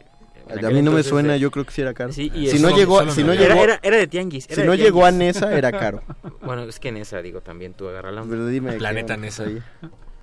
Sí, ¿Qué pero traía, era, era, era de, de, de tianguis, o sea, yo recuerdo que lo vendían en los tianguis así, y te ponías el caparazoncito y traía dos como puñales, y con eso jugabas a hacer una tortuga ninja. ¿Por qué no? ¿Por qué eso no llegó No a llegó Nesa? nunca. Eso sí está feo. Nadie le pudo contestar a Jesús Murillo de por qué no había anime en el 5. Rubén Escol Castillo Parra, hacer un disfraz de Minecraft con cajas de cartón es un clásico y barato. Monique Bloom Ma- Martín, yo colecciono tazos que me gustan, tengo de diversos personajes y metálicos y algunos tazos de aniversario y me he hecho muñequeras con tazos como de Yu-Gi-Oh, de Looney Tunes y así. Alfonso de Alba, ah, ¿por qué debería ser ilegal leer los cómics en el Sanborn sin comprarlo? Eh, hasta donde recuerdo, el derecho positivo mexicano es positivo porque está explícitamente escrito en código, reglamentos, leyes. Era un chiste, Alonso, gracias. pero, pero, Pero- pero no, solo no, para leer pero- cómics bueno. en el Samos, ¿viste? ¿Pero qué? Estudió derecho solo para leer cómics en el Samos. En código, reglamentos, leyes, ergo, luego entonces lo que no está prohibido está permitido. ¿Voy bien o me regreso? Saludos, saludos, Alonso. Bastaba con esa última línea. Martelena, no es tan bueno el papel crepé porque si se monja, te mancha. Eso es verdad. E- Era muy común, ¿no? O sea, hacías algo de papel crepé y Ajá, tantita agua que le caía o tu sudor mismo y po, ya estabas verde, rojo, azul, morado. Ah, pero era un disfraz de una apuesta y ya. Apolo Degel, con el PlayStation y el Nintendo éramos felices juntos y felices. ¿Qué recuerdos? Sí, pero todavía hay Nintendo y todavía hay PlayStation y, y pues todavía podemos ser felices juntos jugando eso. Pero no, por eso nos, nos regresamos un poco más a si no tuviéramos ninguno de esos dos. Uy, Irineo, yo pegué dos tazos iguales y era el que usaba para voltear más Y tazos. que- ¿Qué? Sí, bien, bien, bien. Nunca Pero- faltaba el desgraciado que traía Hacker. el tazo, sí, maldito, o sea. Hack No, de no, la no. vida. Bien ahí, me funcionó hasta que comenzaron a auditar los ta- sí, no, ya. Es que en los Looney Tunes, según creo, los Looney Tunes fue la única expansión de los tazos que sacaba tazos más gruesos, ¿no? Sea, Ah, eran unos tazos gordos. Sí, te salían en las papas más grandes que venían en el supermercado. Bueno, los es, megatazos. mira qué bonito perro. No, no, los megatazos eran así, Grandes. Los grandes, no, yo mayor de- diámetro. Yo decía unos de diámetro normal, pero más gruesos. Volteé a ver a la conciliera y ella está de acuerdo conmigo. No, lo que pasa es que sí, pero los megatazos eran de este tamaño. Eran de este pelo. O sea, Sí, eran yo- yo- unos yo doy fe del tamaño Pero estás hablando de los de Looney Tunes o de... De Looney Tunes. Sí. Había de los dos que están diciendo. Exactamente, sí había, pero, pero los otros eran más gruesos y esos no salían en las bolsotas, salían en las sabritas. Que si recuerdas, las sabritas, al ser las más simples, pero las más icónicas eran las más caras. Y eran las más caras porque costaban cinco pesotes. Y te podían salir hasta tres tazos, de eso sí me acuerdo. Sí, eso sí, sí llegaba. Cuenta la leyenda que había quien le La, la, la cara de la Lolui fue asombrosa, o sea... Tres tazos, la- imagínate eh, lo que, o sea, el recreo se paraba cuando veías que a un niño le habían salido tres tazos en las bolsas. Bueno, pero si era tazo, supertazo y megatazo. y sí. megatazo. ¿no? Sí, sí, sí. Ah, sí, era Entonces, super ¿Cuál era el enorme que decías? El megatazo. El mega, el grueso, yo decía el grueso. Tú, tú- no, no el grandote. No, decía yo decía el grueso, yo El también. gordo. Ahorita corroboramos el dato. Vamos a, a Google. Este, Eric Álvarez, yo vería, yo veía Cybernet y me imaginaba cómo sería tener los juegos que presentaban. Eric Álvarez. Todos hacíamos eso. Yo hacía Sí. lo y eh, con las revistas de Club Nintendo. Justo estamos hablando de eso también. En la mañana. Sí, yo leía las revistas y decía, ay, si lo tuviera, lo pasaría así. como está diciendo. Si tuviera este ya sabría hacer este combo. Exacto, qué padre. Ya soy muy bueno en este juego. Yo veía Nintendo Manía y anotaba Ah. los trucos por si algún día me compraba los malditos juegos. Ahí está todavía la libreta. Justo a mí también me pasaba un poco eso porque los domingos al lado de mi casa se ponía un mercado, un tianguis que vendía juegos súper revendidos de 64. Pero eh, nos llevamos como también el vendedor y yo que me prestaba el juego, pero me decía, pero me lo tienes que regresar antes de que yo me vaya hoy a mi casa. Entonces me los prestaba No. y iba hasta cuatro o cinco veces a intentar juegos nuevos cada domingo. Y siempre se los regresé, nunca me aventuré a ver qué pasaba si no se los regresaba. Bien hecho, Gabo, bien hecho. Te hubiera casado. Sí, por eso tengo todos mis dedos todavía. No, imagínate si sí le hubieras robado y que ahorita fuera un tipo súper rencoroso con la vida oyendo Radio UNAM. Que ya me está Y esperando. que acá. dijera, ah, eres ese niño. Y te espera el próximo martes aquí a la salida. Afilando su cuchillo así en el motel. Por fin Porque- te encontré. Porque le arruinaste la vida, Exacto, claro, sí. al, al quitarle los juegos. Eh, Rubén Skoll Castillo dice algo que decía Víctor en la mañana, ponerle chip al PlayStation 2 para jugar las copias del Tianguis. Todavía no es austeridad, mano, porque te, ca- te alcanza para el PlayStation 2 y para un chip. No, pero se puede hacer, por ejemplo, decíamos fuera del aire, ¿no? Hacer, por ejemplo, un émulo de un juego de mesa. Pienso en un Risk casero Exacto. con un mapa mundi, frijolitos de colores y ya tienes un Risk. Hasta con la guía roja. O con la guía roja y así eres muy fino, ¿no? O sea, lo que lo, a- a- lo que yo no entiendo y es el gran triunfo del capitalismo. Si todavía vas a, si uno va a un Aurrera o a un Walmart, te venden en la sección de juegos de mesa el Basta. Te venden el Basta en 180 pesos. Sí. Sí, no, no, o sea, hasta el gato, te, te venden el gato. Sí, pero pero lo- el gato que es un juego inglés, el tic tac toe, te lo venden hecho de madera o, o en acabados de No, cuero. te venden tarjetitas de, o sea, de cartoncito Ah, bueno, eso sí para es que una lo rayes. Sí, también Pero el basta es un cuaderno ¿no? y un lápiz, El- ¿no? pero te lo venden. Ni siquiera Te cualquier papel que tenga un espacio para escribir Sí, sirve para jugar basta. exacto. Una pluma que pinte y Es ya. como si te vendieran las plantillas del Timbiriche. Ándale. Ándale, no- yo creo que sí ha de existir por ahí el No, Timbiriche, sí, así la, la cuadrícula oficial. Bueno, La cuadrícula oficial del Campeonato Mundial de Timbiriche Timbiriche, claro, 2019. con sí, la marca de por agua, supuesto, sí. Exacto, tipo producto oficial, Sí, exacto. official license. Dani Marín dice, es de friki pobre comprar los discos de anime en el tianguis y como no estaban completos te saltabas los capítulos, los discos de Sí, anime. es cierto, en el- sí. Ay, qué Yo, padre. yo tengo toda la colección de Estudio Ghibli en un solo DVD que me consiguieron en Lagunilla y falta falta la película La emblemática. ¿Sabes qué me Sí, gustaba falta el viaje de mucho Chihiro. de, esos DVDs? Que te venía así el nombre de quien lo había traducido. Digo, que había hecho... Al final, los- del, al final del capítulo, eh, Ujú. títulos by... Sí, así, triple X Dragon. Juanito Dragon. Chan. Que, que uno agradecía a esas Sí, personas, claro. ¿no? Que se habían tomado la molestia de, de hacernos el, el favor. A mí sí, a mí sí me daba cosa, decía, ¿por qué sabe japonés? ¿Por qué, por qué Juanito Chan 366 sabe japonés? También nunca falla subirte a la azotea y ver qué vecino tiene la tele prendida. o si la ves el Mira, reflejo eso sí ventana. se me hace ilegal. Lo de los cómics en el Sambors no, pero eso no quiero que salga la noticia de locutor de Radio UNAM encerrado por Mirón. Estaba viendo en las ventanas de sus vecinos. No, yo solo quería ver Pokémon. Hasta eso yo era fresa porque según yo me iba al tianguis, pero no sé si se acuerdan de que había un tianguis saliendo de Metro Zapata y ahí vendían muchos No, discos de películas de anime, vendían Sí, películas ya, de ya ciencia sé cuál dices tú, que está enfrente del Walmart, ¿acaso? ¿Es Estaba enfrente ¿Ya, ya del no está? ¿Ya no, No, existe? ya tiene No, pues tiempo no. que no. Dios mío. Ya pasa el camión. Oh, Dios. Entonces un, un amigo eh, me decía, pero qué fresa eres, vente, y me llevaba a los lares más recónditos del centro y de Tepito, y era genial porque yo me compraba, no sé, un disco de una película de anime, de una película de anime en 50 pesos, en 30 pesos, y él me llevaba a comprarme un disco que contenía cuatro películas de anime en 10 En pesos. 10 pesos. Yo decía, Claro, era... "Wow". Sí, y tú era- decías, y el maldito del tianguis que me lo vende en, en, en 50 pesos. es Ahí se iban a ¿no? Claro, exacto. sí. Ya vamos a rascarle después a otra vez cómo estafar eh, los derechos de autor y pasar por la piratería. Pero eso es todo el tiempo del que disponemos este martes porque todavía no mandan sus tweets con arroba benistófeles, arroba R modulada y arroba Radio Nam diciendo hashtag más calabozo. Eh, mientras tanto nos tenemos que ir. Agradecemos a Andrés Ramírez que estuvo en la operación técnica de este programa y a nuestro querido Lalo Luis que estuvo coordinando la sonoridad de este calabozo. El resto de los comentarios se los contestamos por acá por el Facebook Live en Resistencia Modulada. Muchas gracias Paco de Pablo. Muchas gracias. Muchas gracias Gabo Pérez. Buenas noches a todos. Muchas gracias Bofes. Muchísimas gracias, perro muchacho. Muchas gracias, Mago Conde. Me la aplicaron. Muchas gracias a todos ustedes que nos están escuchando. Gracias, Ari. Nos despedimos. Recuerden, Resistencia Modulada mañana a las 8 de la noche. Vamos a estar aquí en la cabina. No vamos a ir esta semana a los SHs. Estaremos en los SHs hasta la próxima semana. Se despide de ustedes el ñoño Master, el Mago Conde. Hasta la próxima.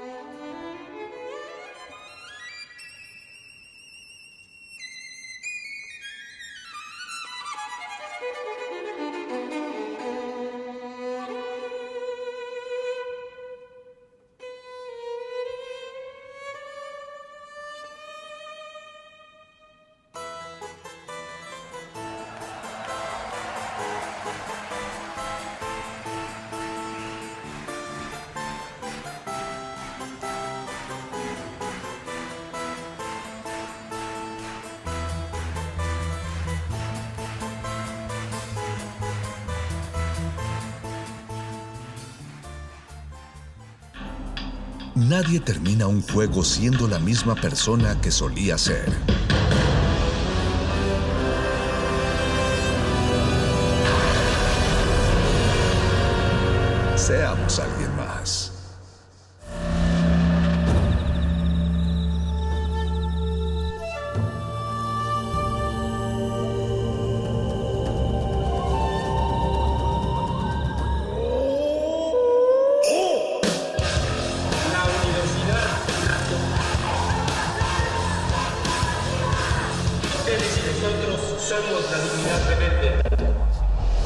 Resistencia Modulada es una coproducción de Radio UNAM y El Universo.